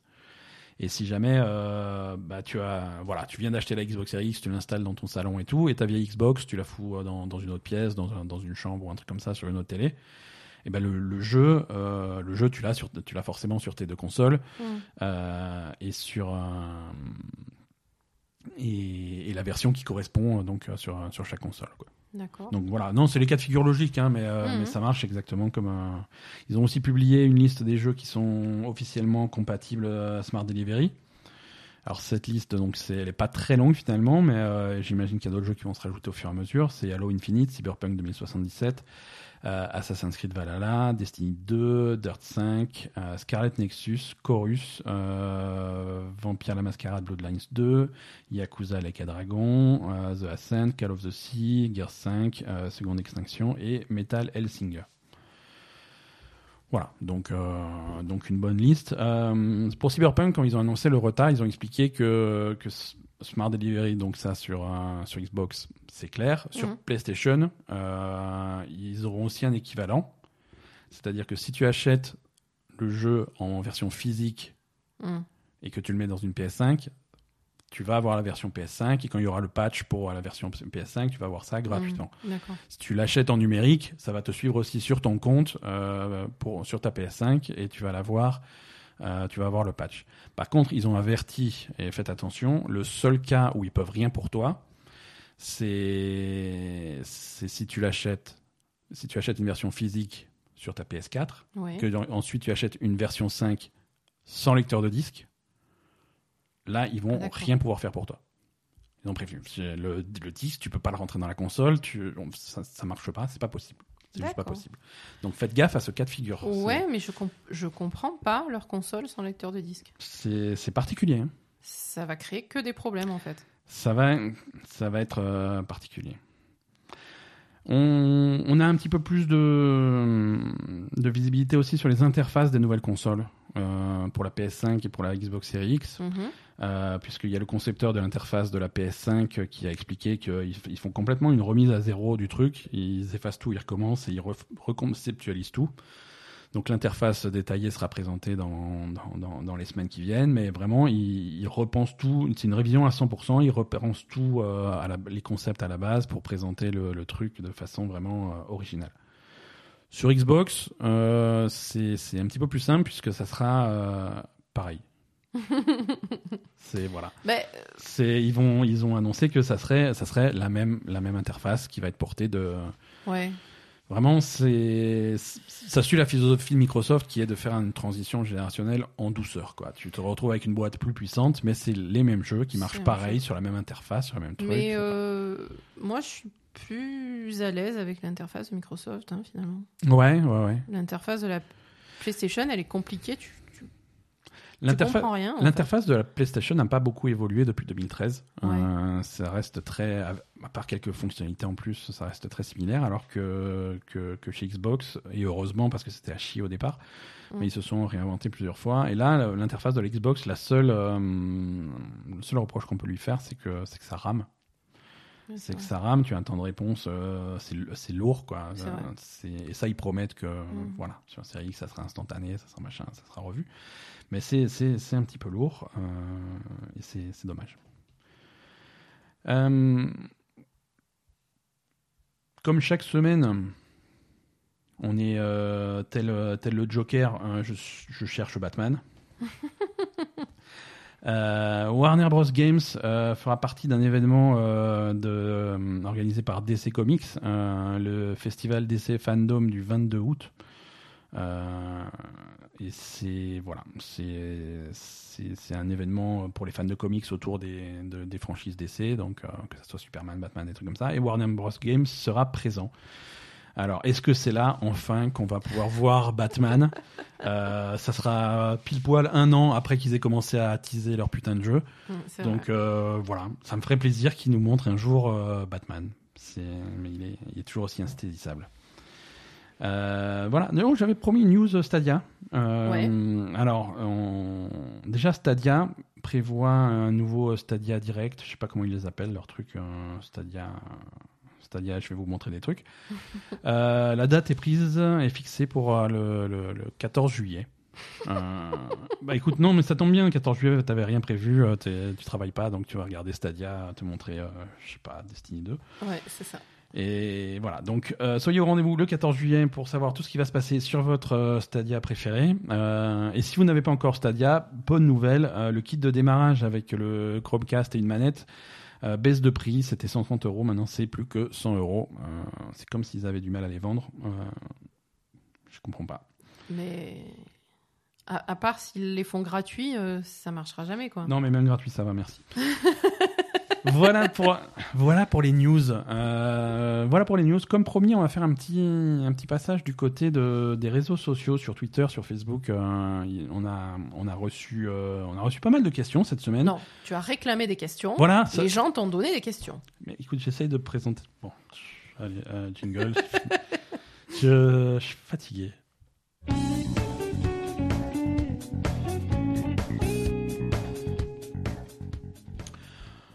On a reçu plein de questions. euh, quelques très bonnes questions, beaucoup de questions très bêtes. Mais euh, on, va répondre à tout. hein, on, est là pour ça. Euh, alors, on va commencer par faire le tour de Facebook. Hélène sur Facebook nous demande Est-ce que vous pensez que les problèmes liés à la motion capture pendant le confinement du Covid vont se ressentir sur les persos des prochains jeux? J'étais un petit peu déçu des persos dans le dernier trailer de Ghostwire Tokyo, d'où mon interrogation. Ah, tu vois, il n'y a pas que moi. Ah non, il n'y a pas que toi qui a. Alors, c'est- c'est- c'est une bonne question. En fait, si tu veux, effectivement, la, la motion capture, c'est quelque chose qui va, qui va causer des soucis au studio de développement. Euh, et quand tu as, un problème, euh, bah, tu vas avoir plusieurs façons de le résoudre. Et selon, selon tes budgets, selon tes plannings, selon tes trucs, selon tes possibilités, tu vas, tu vas attaquer les problèmes d'une façon différente. Alors, est-ce que ça veut dire que tu fais plus de motion capture et tu fais, tu animes à la main? Euh, Du coup, ça va faire un résultat un petit peu, un petit peu bizarre, un petit peu différent. C'est possible, hein, si tu peux pas te permettre d'attendre. Si tu peux... Oui, voilà, c'est ça. Voilà. Par contre, si tu as un budget un petit peu plus large ou si tu as la possibilité de faire euh, des choses dans un ordre différent ou d'insérer tes animations dans ton développement un petit peu plus tard, si tu peux te permettre d'attendre, peut-être que tu vas choisir d'attendre et de faire le truc. euh, De faire ton truc correctement voilà. plus tard, quoi. donc chacun, chaque studio et chaque jeu, chaque projet va trouver des solutions adaptées. euh, Oui, donc on risque quand même d'avoir un impact direct sur la qualité de, Voilà. des animations des personnages. tu vas avoir un impact, un impact que tu, soit tu vas le voir, soit tu vas pas le voir, mais euh, soit tu vas te rendre compte que telle chose c'est à cause du Covid ou pas, mais l'impact, possible, l'impact hein. qui va être là, il va être à tous les niveaux, quoi. Euh, c'est de la même façon. Alors ça n'a rien à voir, mais il y a quelques années, euh, il y, a, plus d'une dizaine d'années maintenant, quand il y avait eu la euh, la grève des auteurs à, à Hollywood, euh, bah, d'un coup, tu avais plein de productions, de trucs, euh, de trucs qui n'avaient pas besoin d'auteurs, des trucs improvisés, de machins, d'émissions un petit peu différentes, parce que, euh, parce qu'il y avait plus d'auteurs et comme euh, les, les règles syndicales aux États-Unis font que si les auteurs sont en grève, tu peux pas prendre un mec qui est pas syndiqué pour faire le travail à la place, Mhm. tu n'as pas le droit. Donc c'était voilà, les gens s'adaptaient et là les gens vont s'adapter et, et tu vas tu vas voir euh, tu vas voir des résultats plutôt plutôt particuliers. Euh, là dans le cas dans le cas de Ghostwire Tokyo, je pense que effectivement il y a un style très particulier, mais je pense que c'est plutôt c'est plutôt du fait que c'est des, des animations et des graphismes qui sont très stylisés. Euh, et je pense que le- l'effet euh, un petit peu bizarre euh, est voulu. Euh, et que je pense pas que ce soit une conséquence de, de, de problèmes de motion capture et de Covid. Je pense que c'est simplement Ok. qu'il voulait, euh, il voulait cette- ce côté un petit peu, un petit peu creepy, un petit peu. tu sais quand tu quand tu vas creuser dans, dans l'horreur japonaise, tu vas avoir ce genre de truc, tu vois, tu vas dans Ring, tu as, elle va, elle va bouger bizarrement. Ils vont trouver des moyens de faire bouger leur personnage bizarrement parce que ça donne un, un effet un petit peu déstabilisant euh, Non, qu'ils est aiment bien dans, mais- dans l'honneur, dans l'horreur, surtout au Japon, quoi. Non, mais oui, c'est vrai. Ouais. Mais là, c'est, je sais pas. Je sais pas, je sais pas. Je il sais faudra, pas. voir le jeu. C'est vrai que le trailer était, était un petit peu particulier. Faudrait avoir le jeu en main pour vraiment se faire une idée. de- Ouais, moi, je, je sais pas. Question, question suivante. Là, je vais te laisser te, rép- je vais te laisser répondre toi. Euh, toujours de Hélène sur Facebook. Euh, Poupie, euh, plutôt pâté ou croquette? Eh ben, les deux. Voilà, très bonne. Non, alors le régime alimentaire de Poupie. Euh, Poupie, Poupie, Poupie. D'ailleurs, euh, Jen a posé des questions sur Poupie aussi, donc on va faire le, Mais, le- voilà. le Quel- volet Poupie. Jen euh, sur on- on Twitter demande quel âge a Poupie, d'où vient-elle, quels sont ses réseaux? Alors ça, c'est une question lourde de sens. Alors, Poupie, euh, c'est un chat de gouttière pourri. Je, alors, avant que, que tu répondes, a- a- avant que tu répondes et que tu donnes des détails, je te rappelle que euh, parmi nos auditeurs, on a des policiers. Donc fais attention à ce que tu es en train d'avouer. Ah putain, c'est vrai, il faut pas que je le dise. Euh, non, mais ça va, c'est- c'est... Poupie est un chat volé. Euh, Poupie est un chat volé. Euh, alors, donc, Poupie est un chat qui va avoir 15 ans. Donc, c'est c'est une, une vieille, ça vieille- commence à être une vieille Poupie. c'est une vieille mémère. hein. Non, c'est pas une vieille mémère parce que euh, c'est une elle, vieille mémère. T'as vu comment elle se traîne C'est une vieille mémère. elle se traîne pas, elle est en forme, elle défonce sa souris tous les soirs, elle fout le bordel. Elle est en forme 4 minutes par jour. Ouais, le reste du temps, elle dort. C'est vrai, c'est déjà bien. Donc, Poupie est un chat qui a à peu près 15 ans. Je l'ai eu quand elle avait à peu près 2 ans. Euh, Et en fait, c'était le chat de la voisine euh, de l'endroit où j'habitais à l'époque. Ouais, mais elle s'en occupait pas. Euh, J'habitais à l'époque avec mon ex euh, dans une maison à côté de sa voisine, donc. C'est pas bizarre d'habiter avec son ex? Non, à, à l'époque, c'était pas mon ex. Ah, je comprenais pas. Et, donc le chat de cette voisine euh, venait chez, lui en fait euh, depuis toujours. Et puis moi je suis arrivée et j'ai habité là-bas et ça a été le coup de foudre avec Poupie. Et, du coup euh, mon ex a acheté euh, un appartement dans une autre ville à côté. Et donc on a déménagé et là euh, on a décidé de voler Poupie. voilà. Donc euh, donc euh, voilà. mais avec, donc, avec, euh, euh, avec euh, que- non, mais en fait, euh, Poupie, elle habitait tout le temps pas chez volé, nous. volé, voilà. mais non, mais c'est pas volé. Moi, je- c'est moi qui l'ai emmenée chez le vétérinaire. Elle dormait avec moi. Euh, bon, euh, qu'est-ce que tu veux que je C'est mon chat, quoi. Voilà, avec. donc, euh, donc voilà. C'était devenu ton chat. C'était devenu ton chat avec devenu- le temps, voilà. C'était clairement devenu mon chat et, et du coup, ben, on l'a embarqué et, et- et là, c'est devenu vraiment mon chat et du coup, elle m'aimait encore plus. Parce que Poupie, c'est ça le principe, c'est-à-dire qu'elle aussi, elle habitait avec son ex, et puis, elle je veux dire, avec, Mais c'est exactement le, même avec son principe. ancien maître. Et Et puis, puis, euh, et puis donc finalement, euh, finalement, euh, ben, je me suis séparée de mon ex. Euh, j'ai mis du temps à me séparer de mon ex parce que ça n'allait pas du tout pendant très longtemps. J'ai mis du temps à me séparer de mon ex parce que nous avions trois chats que j'aimais beaucoup et j'avais du mal à me séparer de mes chats plus que de mon ex. Et, et du coup, finalement, euh, j'ai j'ai insisté pour, euh, pour emmener Poupie. Donc j'ai volé Poupie une deuxième fois. Et après, je suis rentrée chez ma mère avec, avec mon chat. Et ensuite, j'ai rencontré Ben. Et, et à Ben, je lui ai dit Bon, par contre, euh, tu me prends avec le chat. hein. Et, et voilà. donc j'ai dit non. Donc voilà. Et donc, Poupie a 15 ans. Et elle a des croquettes euh, spéciales problèmes urinaires. Parce qu'elle avait des calculs urinaires il y a quelques années. Donc, elle est obligée d'avoir des, des croquettes euh, pour éviter les calculs urinaires. Mais si tu veux, Les calculs rénaux, en fait. euh, je te voilà. coupe, mais. euh, Et, et ensuite, en dehors de ça, elle a ce- son petit ce- ce- sa petite pâtée le matin. Enfin, le Parce que les, gens, de, les gens, les gens, ça les intéresse pas en fait. hein, si tu- je Non, suis sûre que ça les intéresse. Les gens, ils ont demandé euh, des nouvelles de Poupie parce que j'ai suggéré euh, le truc, tu vois. C'est Non, les gens ils demandent des nouvelles de Poupie parce que ça les intéresse. Jordan sur Facebook a une question euh, concernant Destiny 2.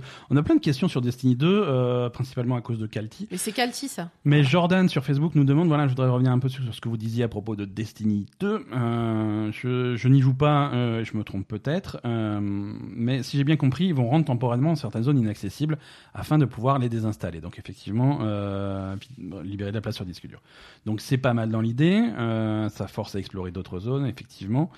Cependant, pour que ça soit vraiment utile, il faut gagner euh, minimum 10 gigas sur la console, parce que si c'est juste pour un 500 mégas ou 1 giga, c'est pas très utile.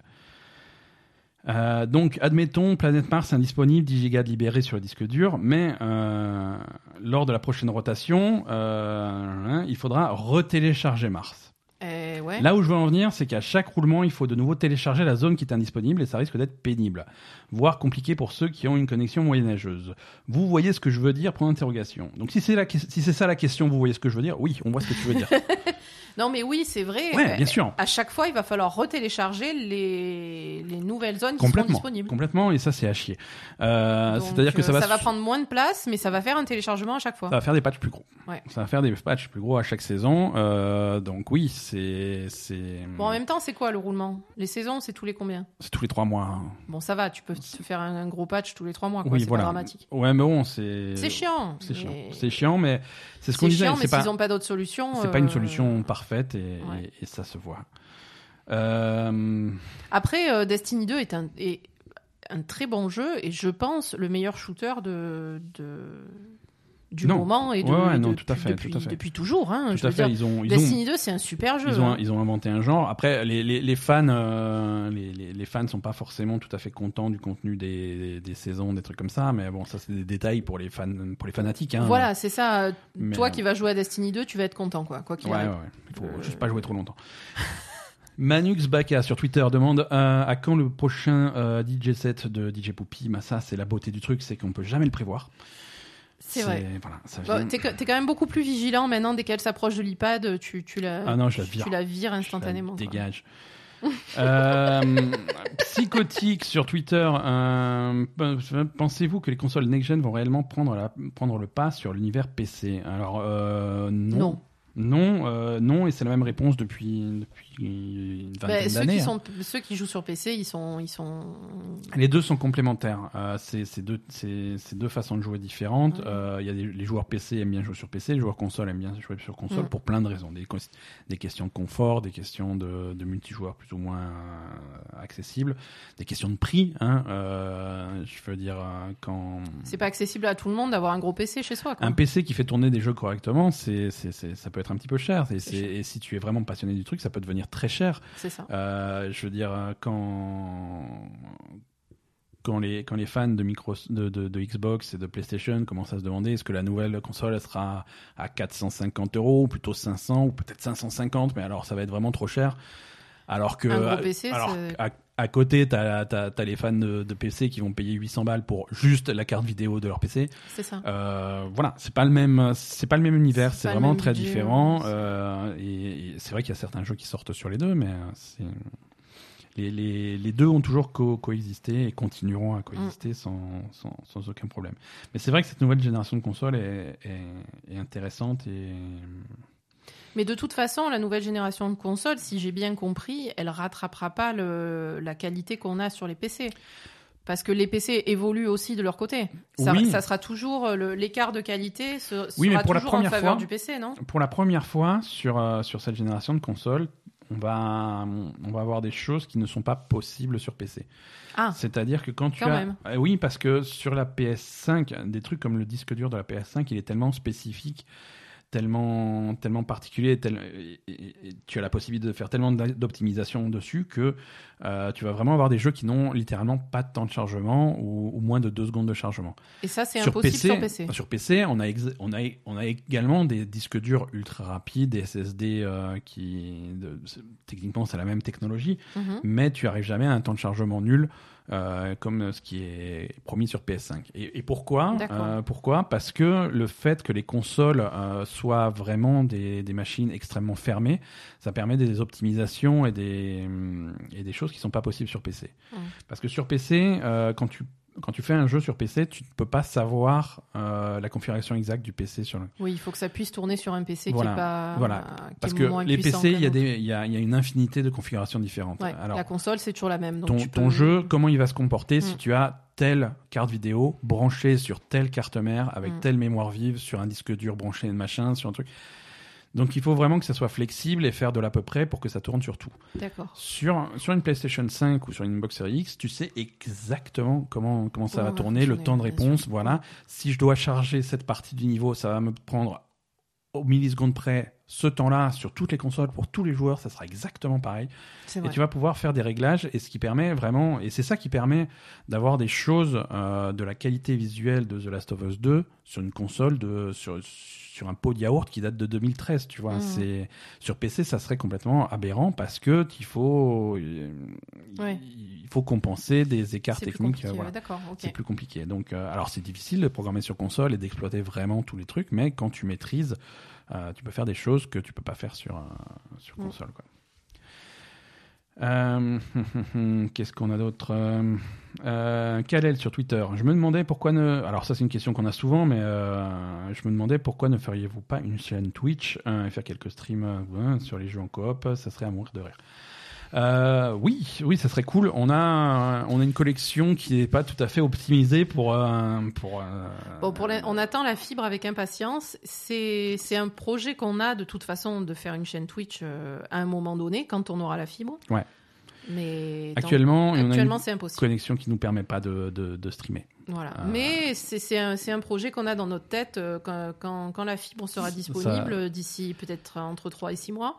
Ouais. Euh, pense que c'est quelque chose qu'on va, qu'on va essayer de mettre en place. Ouais, Ça, on, y, sûr. on y travaille en tout cas, on y travaille, mais le- l'obstacle, l'obstacle est purement technique pour l'instant. ouais, pour l'instant, c'est pas possible. Euh, sur Twitter demande. Le fameux. Sur Twitter demande comment Destiny 2 est-il devenu le meilleur jeu de tous les temps?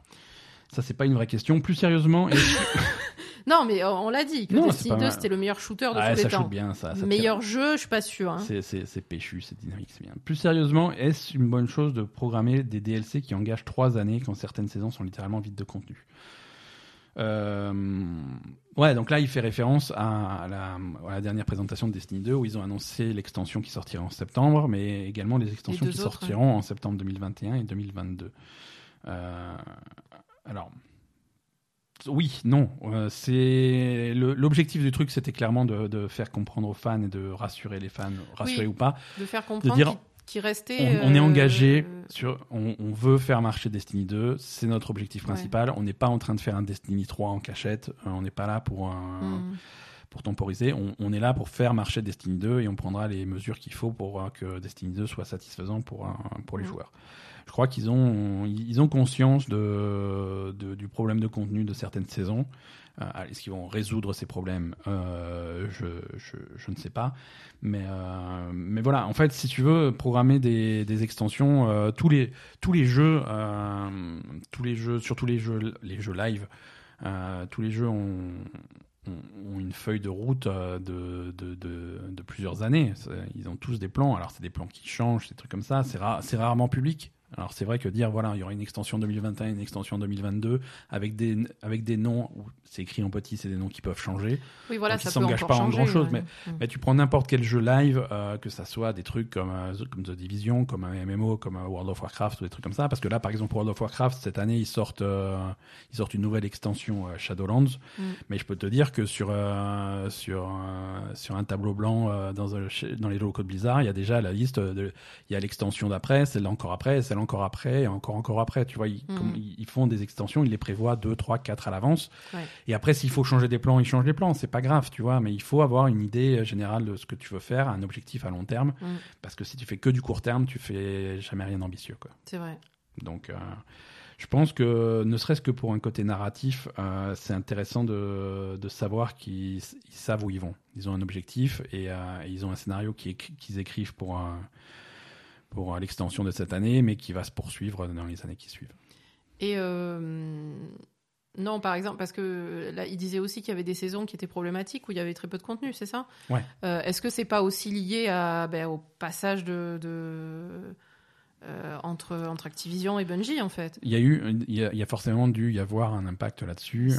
Ils- Bungie a récupéré son indépendance euh, relativement récemment maintenant. Euh, c'est, il faut s'adapter. Hmm. Il faut s'adapter. C'est pas les mêmes moyens, c'est pas les mêmes organisations, c'est pas les mêmes hiérarchies. euh, C'est, voilà, il faut qu'ils retombent sur leurs pieds. Je trouve qu'ils se débrouillent plutôt bien, mais c'est vrai que pour les fans absolus, euh, il y a toujours à redire. hein. C'est, Non, ça c'est sûr. Ben, c'est vrai, je, on, on- voit nous comment on réagit par rapport à Warcraft sur, euh, ouais. certains détails. Et, ouais, et le moindre et- détail peut enflammer les fans. C'est, évident. hein, évident. Attends, hier on a joué à FF14. euh, j'ai- Il y a une transmo qui m'a fait chier. euh, je- J'étais pas contente. hein. Oui, t'as cassé ton ordinateur.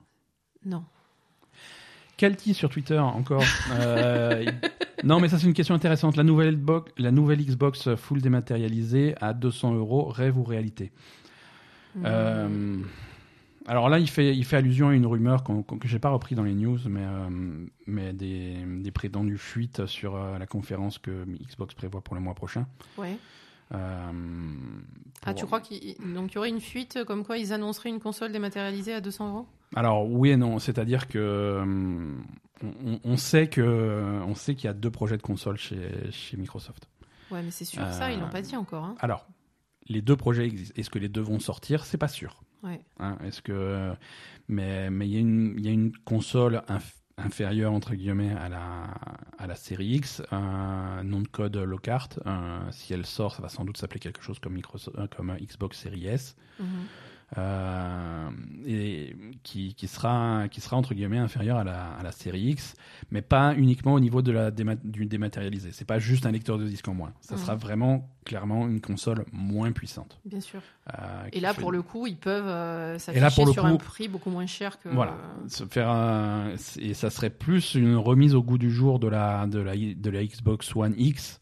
euh, Ouais. avec une compatibilité euh, ascendante vers, euh, vers la nouvelle génération que qu'autre chose. D'accord. Et c'est quelque chose qui effectivement euh, serait plutôt destiné à, à du streaming, à du xCloud, à, du, à ce genre de Et choses. c'est quelque chose qui peut bien faire un, un pendant à la concurrence de, de- de Sony, puisque Sony, Ouais. eux, ils décident de sortir une deuxième console sans disque, mais en, en puissance équivalente. Ouais, mais là et c'est on se rend compte que ça paraît quand même, il paraît quand même y avoir euh, beaucoup de, de, de- Non, ça, oui. ça paraît pas super intelligent euh, quand même. non là là là c'est vraiment c'est c'est un coup c'est un coup de marketing. Si cette console existe, Ouais. c'est un coup de marketing. C'est pour pouvoir dire voilà la nouvelle génération de consoles à partir de 200 euros, mais si tu veux la vraie, ça va ça. voilà. Non, mais je veux Je dire suis à la pas limite. convaincu. Je suis vraiment pas convaincu que ça existe ça. hein. Non, je suis pas, je suis pas convaincu que ça existe non plus, mais à la limite, si ça existe, c'est quand même plus intéressant que ce que propose Sony. Parce que Sony, elle va pas être beaucoup Oui moins non. chère, hein, la console, et, elle va créer plus de problèmes qu'autre chose. Tu te retrouves quand même avec une boîte qui sera moins puissante. euh, Mais bien sûr, mais ça, si, bah, évidemment. C'est c'est pas la même console, quoi. il faudrait vraiment avoir beaucoup, beaucoup. Alors, est-ce que ça existe ou pas? Peut-être que ça existe, mais il faudrait avoir vraiment beaucoup de, dé- de détails en plus pour savoir si c'est intéressant. Les... Ils ont annoncé déjà, Microsoft a annoncé que les, que les serveurs euh, pour euh, le xCloud euh, passeraient au- sur les technologies Xbox Series X euh, l'année prochaine. Mm. Donc, c'est ça un petit peu le problème avec la stratégie de Microsoft, c'est que tu n'as pas de. Tu pas vraiment de, de coupure de génération. Ouais. C'est tu- vraiment, tu as l'impression de rester sur la même génération avec des machines plus puissantes. Mhm. Euh, ça va être les mêmes jeux, ça va être les mêmes trucs. Ils vont te sortir des Halo, des machins, des tout ce que tu veux qui, sont, qui marchent aussi sur Xbox One. Oui. Euh, les, les serveurs xCloud, ils vont faire marcher les mêmes jeux. Ils vont pas passer à la nouvelle génération de consoles avant l'année prochaine. Tu, s'ils commencent à sortir vraiment des consoles comme ça qui sont à cheval entre les deux, ça va être, ça va être difficile. À partir de quand euh, on va avoir des jeux qui ne tournent pas sur Xbox One? Et à partir du moment où ces jeux-là euh, sortent, est-ce qu'ils vont tourner sur Xbox One Est-ce que Ouais, est-ce que tu vas avoir une transition? Est-ce qu'au au, au dos de la boîte des jeux, tu vas avoir une grille avec marqué euh, Xbox One, une croix rouge, Xbox One X, une coche, euh, tu vois? Mhm. dire, au bout d'un moment, ça va glisser tout doucement vers les différentes puissances de console et on va abandonner au fur et à mesure d'abord la Xbox One, ensuite la Xbox One X, voilà, tu vois, euh, faire des, je sais pas, je sais pas vers où ils vont, c'est très curieux. Mais, euh, mais voilà, se positionner, euh, nous on a une console nouvelle génération, elle fait 200 balles, ça serait couillu. Et ça... Ouais, mais bon, ça, ça voudrait quand même dire euh, que c'est pas vraiment une nouvelle génération, quoi. Ouais. Lionel sur Twitter nous demande Que pensez-vous des différentes stratégies des deux constructeurs next-gen? Personnellement, j'ai du mal à voir où va Sony. Euh, pas de gros IP pour la sortie de la console, console sans lecteur mais sans service également, un, un design très discutable. Alors bon, design ça c'est subjectif, on va pas, font, c'est vrai que c'est, un petit peu, spécial, mais, euh, mais voilà. Là c'est un peu même réponse que pour euh, Microsoft. Tant qu'on n'a pas toutes les cartes en main, c'est difficile de savoir où on va. Quand tu dis console sans lecteur mais sans service, sans service, je sais pas encore. Euh, parce que euh, ils n'ont pas terminé de communiquer sur, sur, cette, sur la sortie de la console. On n'a pas de date, on n'a pas de prix et on n'a pas effectivement, ils nous ont pas parlé des services. On ne sait pas comment va évoluer le PS vrai. Now, comment va évoluer le PS Plus.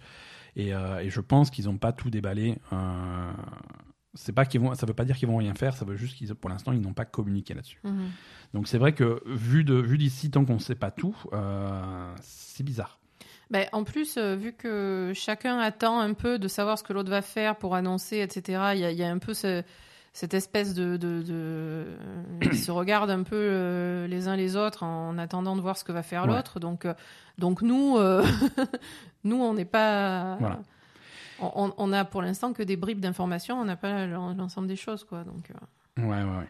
Et après, quand tu dis pas de grosse IP, je crois que tu sous-estimes, euh, tu sous-estimes grandement la puissance de Spider-Man. C'est quoi IP Euh, euh, une franchise, quoi. Une, Ah. un- un- un- voilà. C'est vrai. Ah, euh, Spider-Man, euh, le, le- le Miles Morales? Miles Morales va sortir avec la console. Euh, Oui, mais c'est pas un vrai jeu. Ouais, mais c'est un jeu quand même. C'est Spider-Man. Il y a un jeu Spider-Man avec la sortie de la console. Oui, mais Euh, c'est pas, pas un gros jeu, ouais, c'est mais pas pour, pareil. hein. pour les foules, pour les masses, euh, il y a une nouvelle PlayStation qui sort avec un nouveau Spider-Man. Euh, C'est pas un nouveau Spider-Man, c'est un demi-Spider-Man. C'est un trois quarts de Spider-Man. C'est un trois quarts de Spider-Man.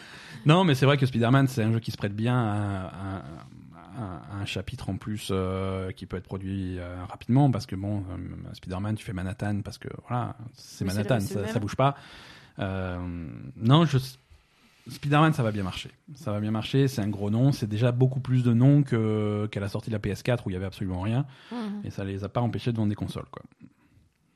Non, écoute, on va voir. hein. Après, voilà, Microsoft, on en a parlé tout à l'heure. C'est là aussi, c'est tant qu'on qu'on sait pas tout, c'est pas clair. On est vraiment dans dans un flou artistique. On est à une, une période un peu bizarre où on sait certaines choses et pas On sait d'autres. pas tout, ouais, donc euh, Euh, pas évident. et donc du coup, on est un peu, on est un peu en avant. Mais peu en aveugle. effectivement, moi, je, je, je comprends pas cette console sans lecteur de disque. euh, Ouais. Ça, ça, je. on en saura pas. plus. euh, je- pas avant. le- Je pense qu'on va être dans le flou jusqu'au mois d'août. hein. Ouais, ouais, je comprends pas quel est l'intérêt falloir, euh, et ce que ça va apporter, quoi. Bon allez, cet épisode traîne un petit peu en longueur. Il est temps de faire un petit agenda des sorties. Mais attends, euh, Pardon? c'est toutes les, c'est tous les questions qu'on a eues là? Oui. Ah bon? Ben, désolé. Tu, euh, excuse-moi. Tu Il y en a que- pas un qui nous a demandé ce qu'on prenait au petit déjeuner ou je sais pas quoi? Si, mais j'ai fait j'ai viré certaines questions parce que ça fait déjà trois heures qu'on enregistre et que il y a des questions moins intéressantes que d'autres. Euh, alors moi, Ah, je, avec- je- vais balancer Ah. un truc. Ben, il mange pas au petit déjeuner et ça me plaît pas du tout. Ah, tu attendais ce, ce Voilà. moment du podcast pour. Bon, allez, je me casse. Ben ne prend pas de petit déjeuner avant de partir travailler, c'est un scandale.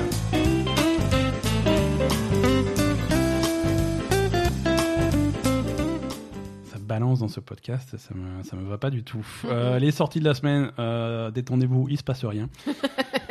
Euh, non, c'est, on va rentrer dans l'été là. Et l'été, traditionnellement, c'est plutôt calme. On va avoir quelques, quelques, quelques petits jeux indépendants euh, pendant le mois de juillet, comme euh, Death Stranding sur PC et Ghost of Tsushima. mais Quand même, ouais. mais en dehors de ça, ça va être plutôt calme. Euh, donc cette semaine, il n'y a rien qui sort. Par contre, si vous êtes amateur de, de conférences pour faire comme si c'était le 3, euh, il se passe, il se passe deux trois trucs. Demain mardi 23 juin, il y a le New Game Plus Expo, euh, qui est hum, qui est un, un genre de conférence où participent pas mal d'éditeurs et de développeurs japonais. Mhm. Donc on va peut-être en, en- en apprendre euh, plus sur quelques, quelques projets de, du, du Japon. Euh, en participant, il y a, il y a Axis Game, il y a Arc System, Atlus, Grasshopper, Gung-Ho, Koei Tecmo, Natsume, euh, Sega, SNK, euh, Spike Soft et WayForward. Donc c'est voilà, pour les amateurs de jeux asiatiques, c'est à suivre. C'est demain, mardi 23 juin, 24 juin, il y a le Pokémon Presents, on, on l'a dit. Mais il y a aussi la, la nouvelle présentation du, du jeu Avengers. Ça faisait longtemps qu'on n'avait pas eu de nouvelles de- Mm. du jeu. Donc il y a une grosse présentation de Marvel's Avengers euh, mercredi 23 juin et une grosse présentation de Cyberpunk 2077 euh, jeudi 25 juin. Euh, malgré le retard, on va quand même avoir quelques nouvelles du jeu.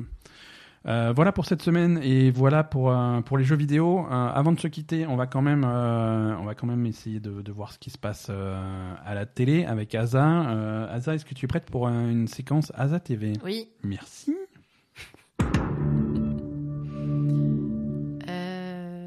Alors, cette semaine, Oui. d'abord, on va parler de, de Sweet Bitter.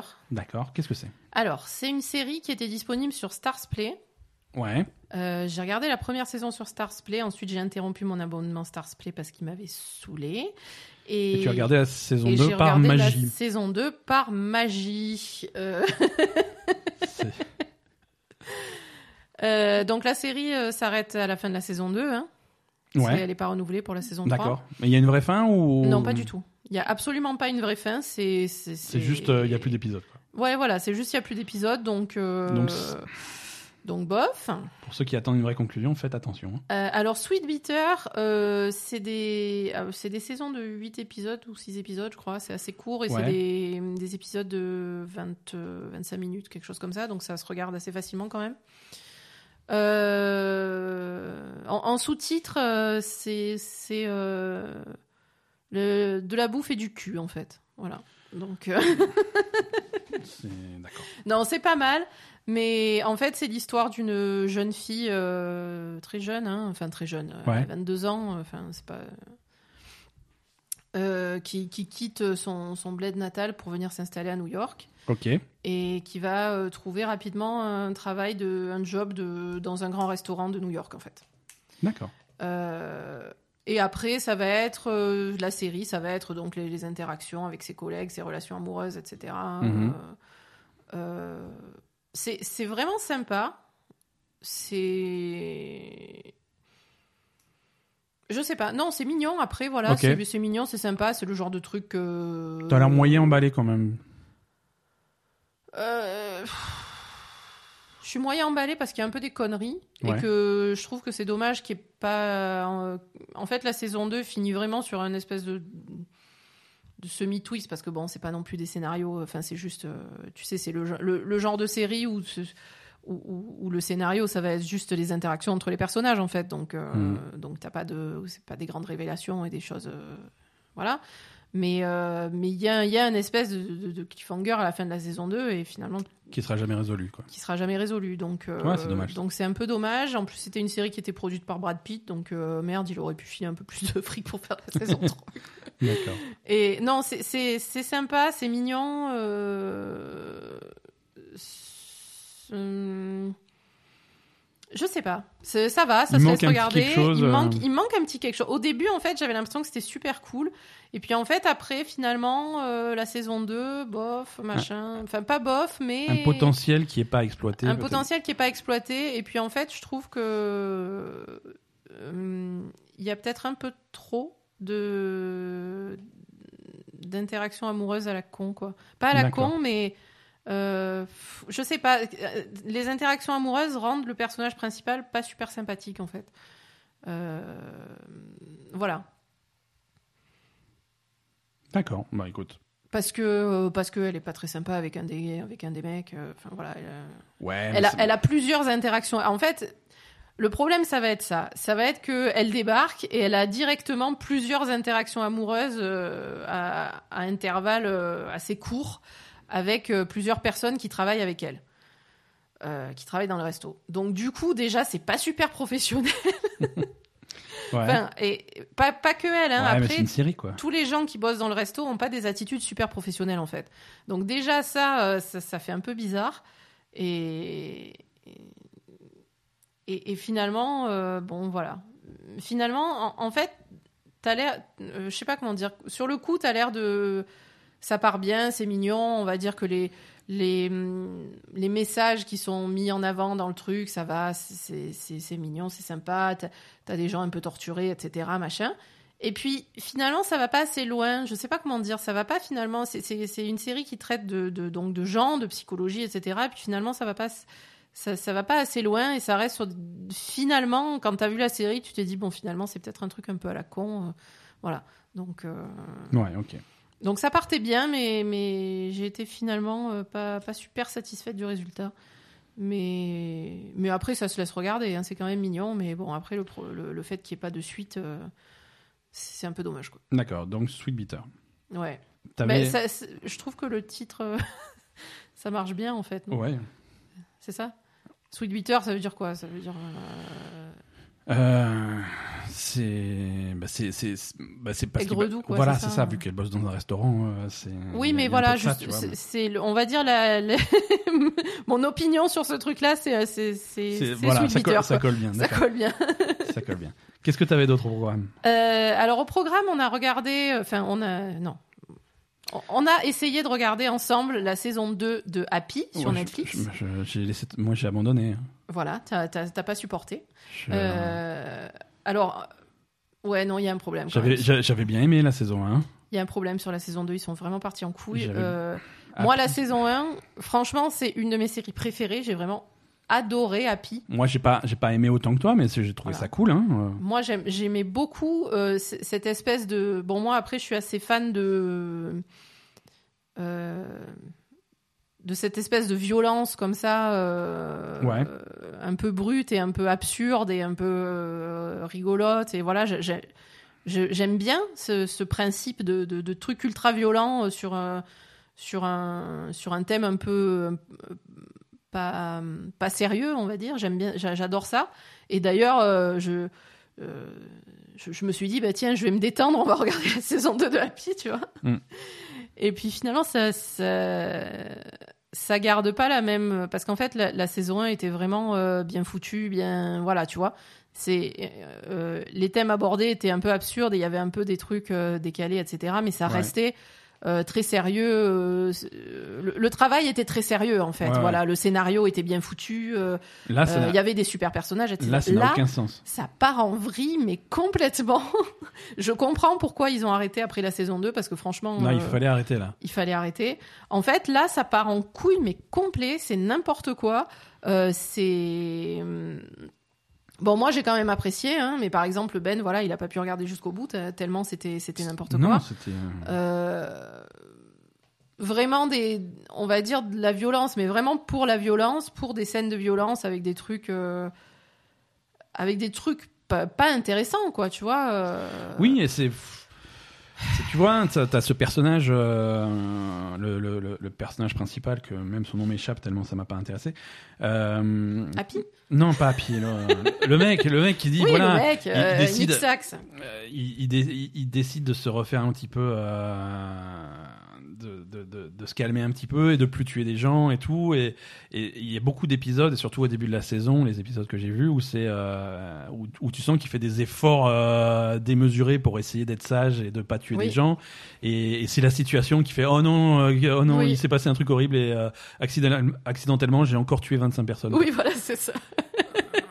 Alors Non, le gag, est, fait, le gag euh, est marrant, mais tous les épisodes c'est ça quoi. En fait, la première saison, c'était de la violence sur sur des thèmes euh, un peu un peu rigolos, etc. Et il y avait un peu d'absurdité. Là, sur la saison 2, on est que sur l'absurdité en fait. Il y a plus de ça ça va beaucoup trop loin dans le truc en fait. Hein. C'est ça a plus ni queue ni tête en fait. Ouais. Voilà. Euh, alors que la saison 1, il y avait quand même quelque chose qui était, qui était bien chiadé derrière. Là, ça, part en couille complètement et, et, et ça perd, euh, ça, devient beaucoup moins drôle en fait, parce que la première saison était quand même subtile, c'était très drôle, très voilà. Là, euh, là, c'est tellement lourd que ça, devient super lourd en fait. Et bon, moi j'ai quand même apprécié. moi pas. Euh, ceux qui ont beaucoup apprécié la, la première saison, euh, je vous conseille de regarder quand même parce que bon, quand même quoi. Mais euh, mais sinon, c'est vrai que ça, ça va un peu loin. dans- C'est c'est- c'est un peu lourd quoi.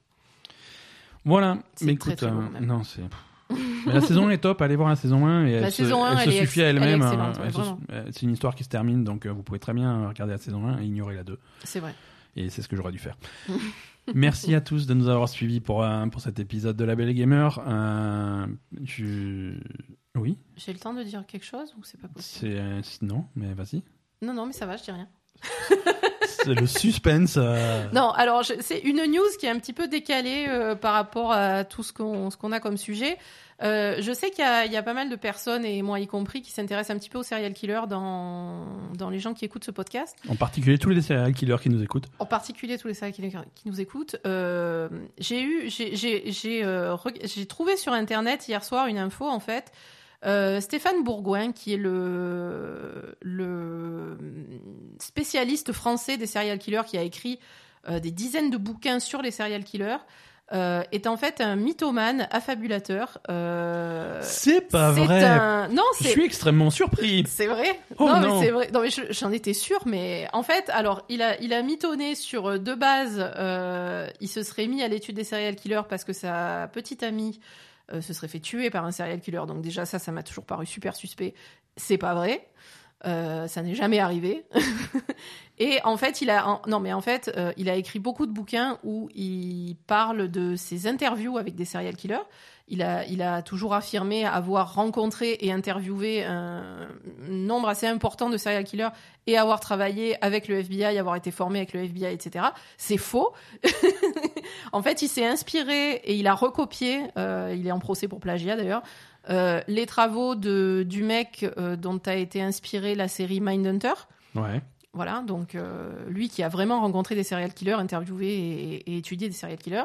Donc il aurait pompé tout son boulot en disant que lui aussi avait rencontré des serial killers. Il a jamais euh, bossé en collaboration avec le FBI. Le, FBI, ils l'ont jamais vu. Et, et donc, euh, par rapport à tout ça, il a dit effectivement, je suis un mythomane. Et tout ce que j'ai dit Je était suis, faux. je suis extrêmement surpris. Donc voilà. Donc Stéphane Bourgoin complètement discrédité euh, dans l'univers des, des spécialistes de, de serial killers. Il, il- c'est, un taré en fait. Donc euh, donc c'est toujours euh, intéressant. voilà. c'est sur, sur cette monumentale Voilà, déconvenue je- que nous allons clôturer cet épisode. Merci à tous. Euh, allez nous faire euh, coucou sur les réseaux sociaux. Ça Ouais. fait toujours plaisir. Euh, Suivez-nous sur Twitter, sur Facebook, sur Insta. Et jouez pas trop aux jeux vidéo, mais quand même. Et puis on se voit la, la semaine prochaine. La semaine prochaine. Bye bye.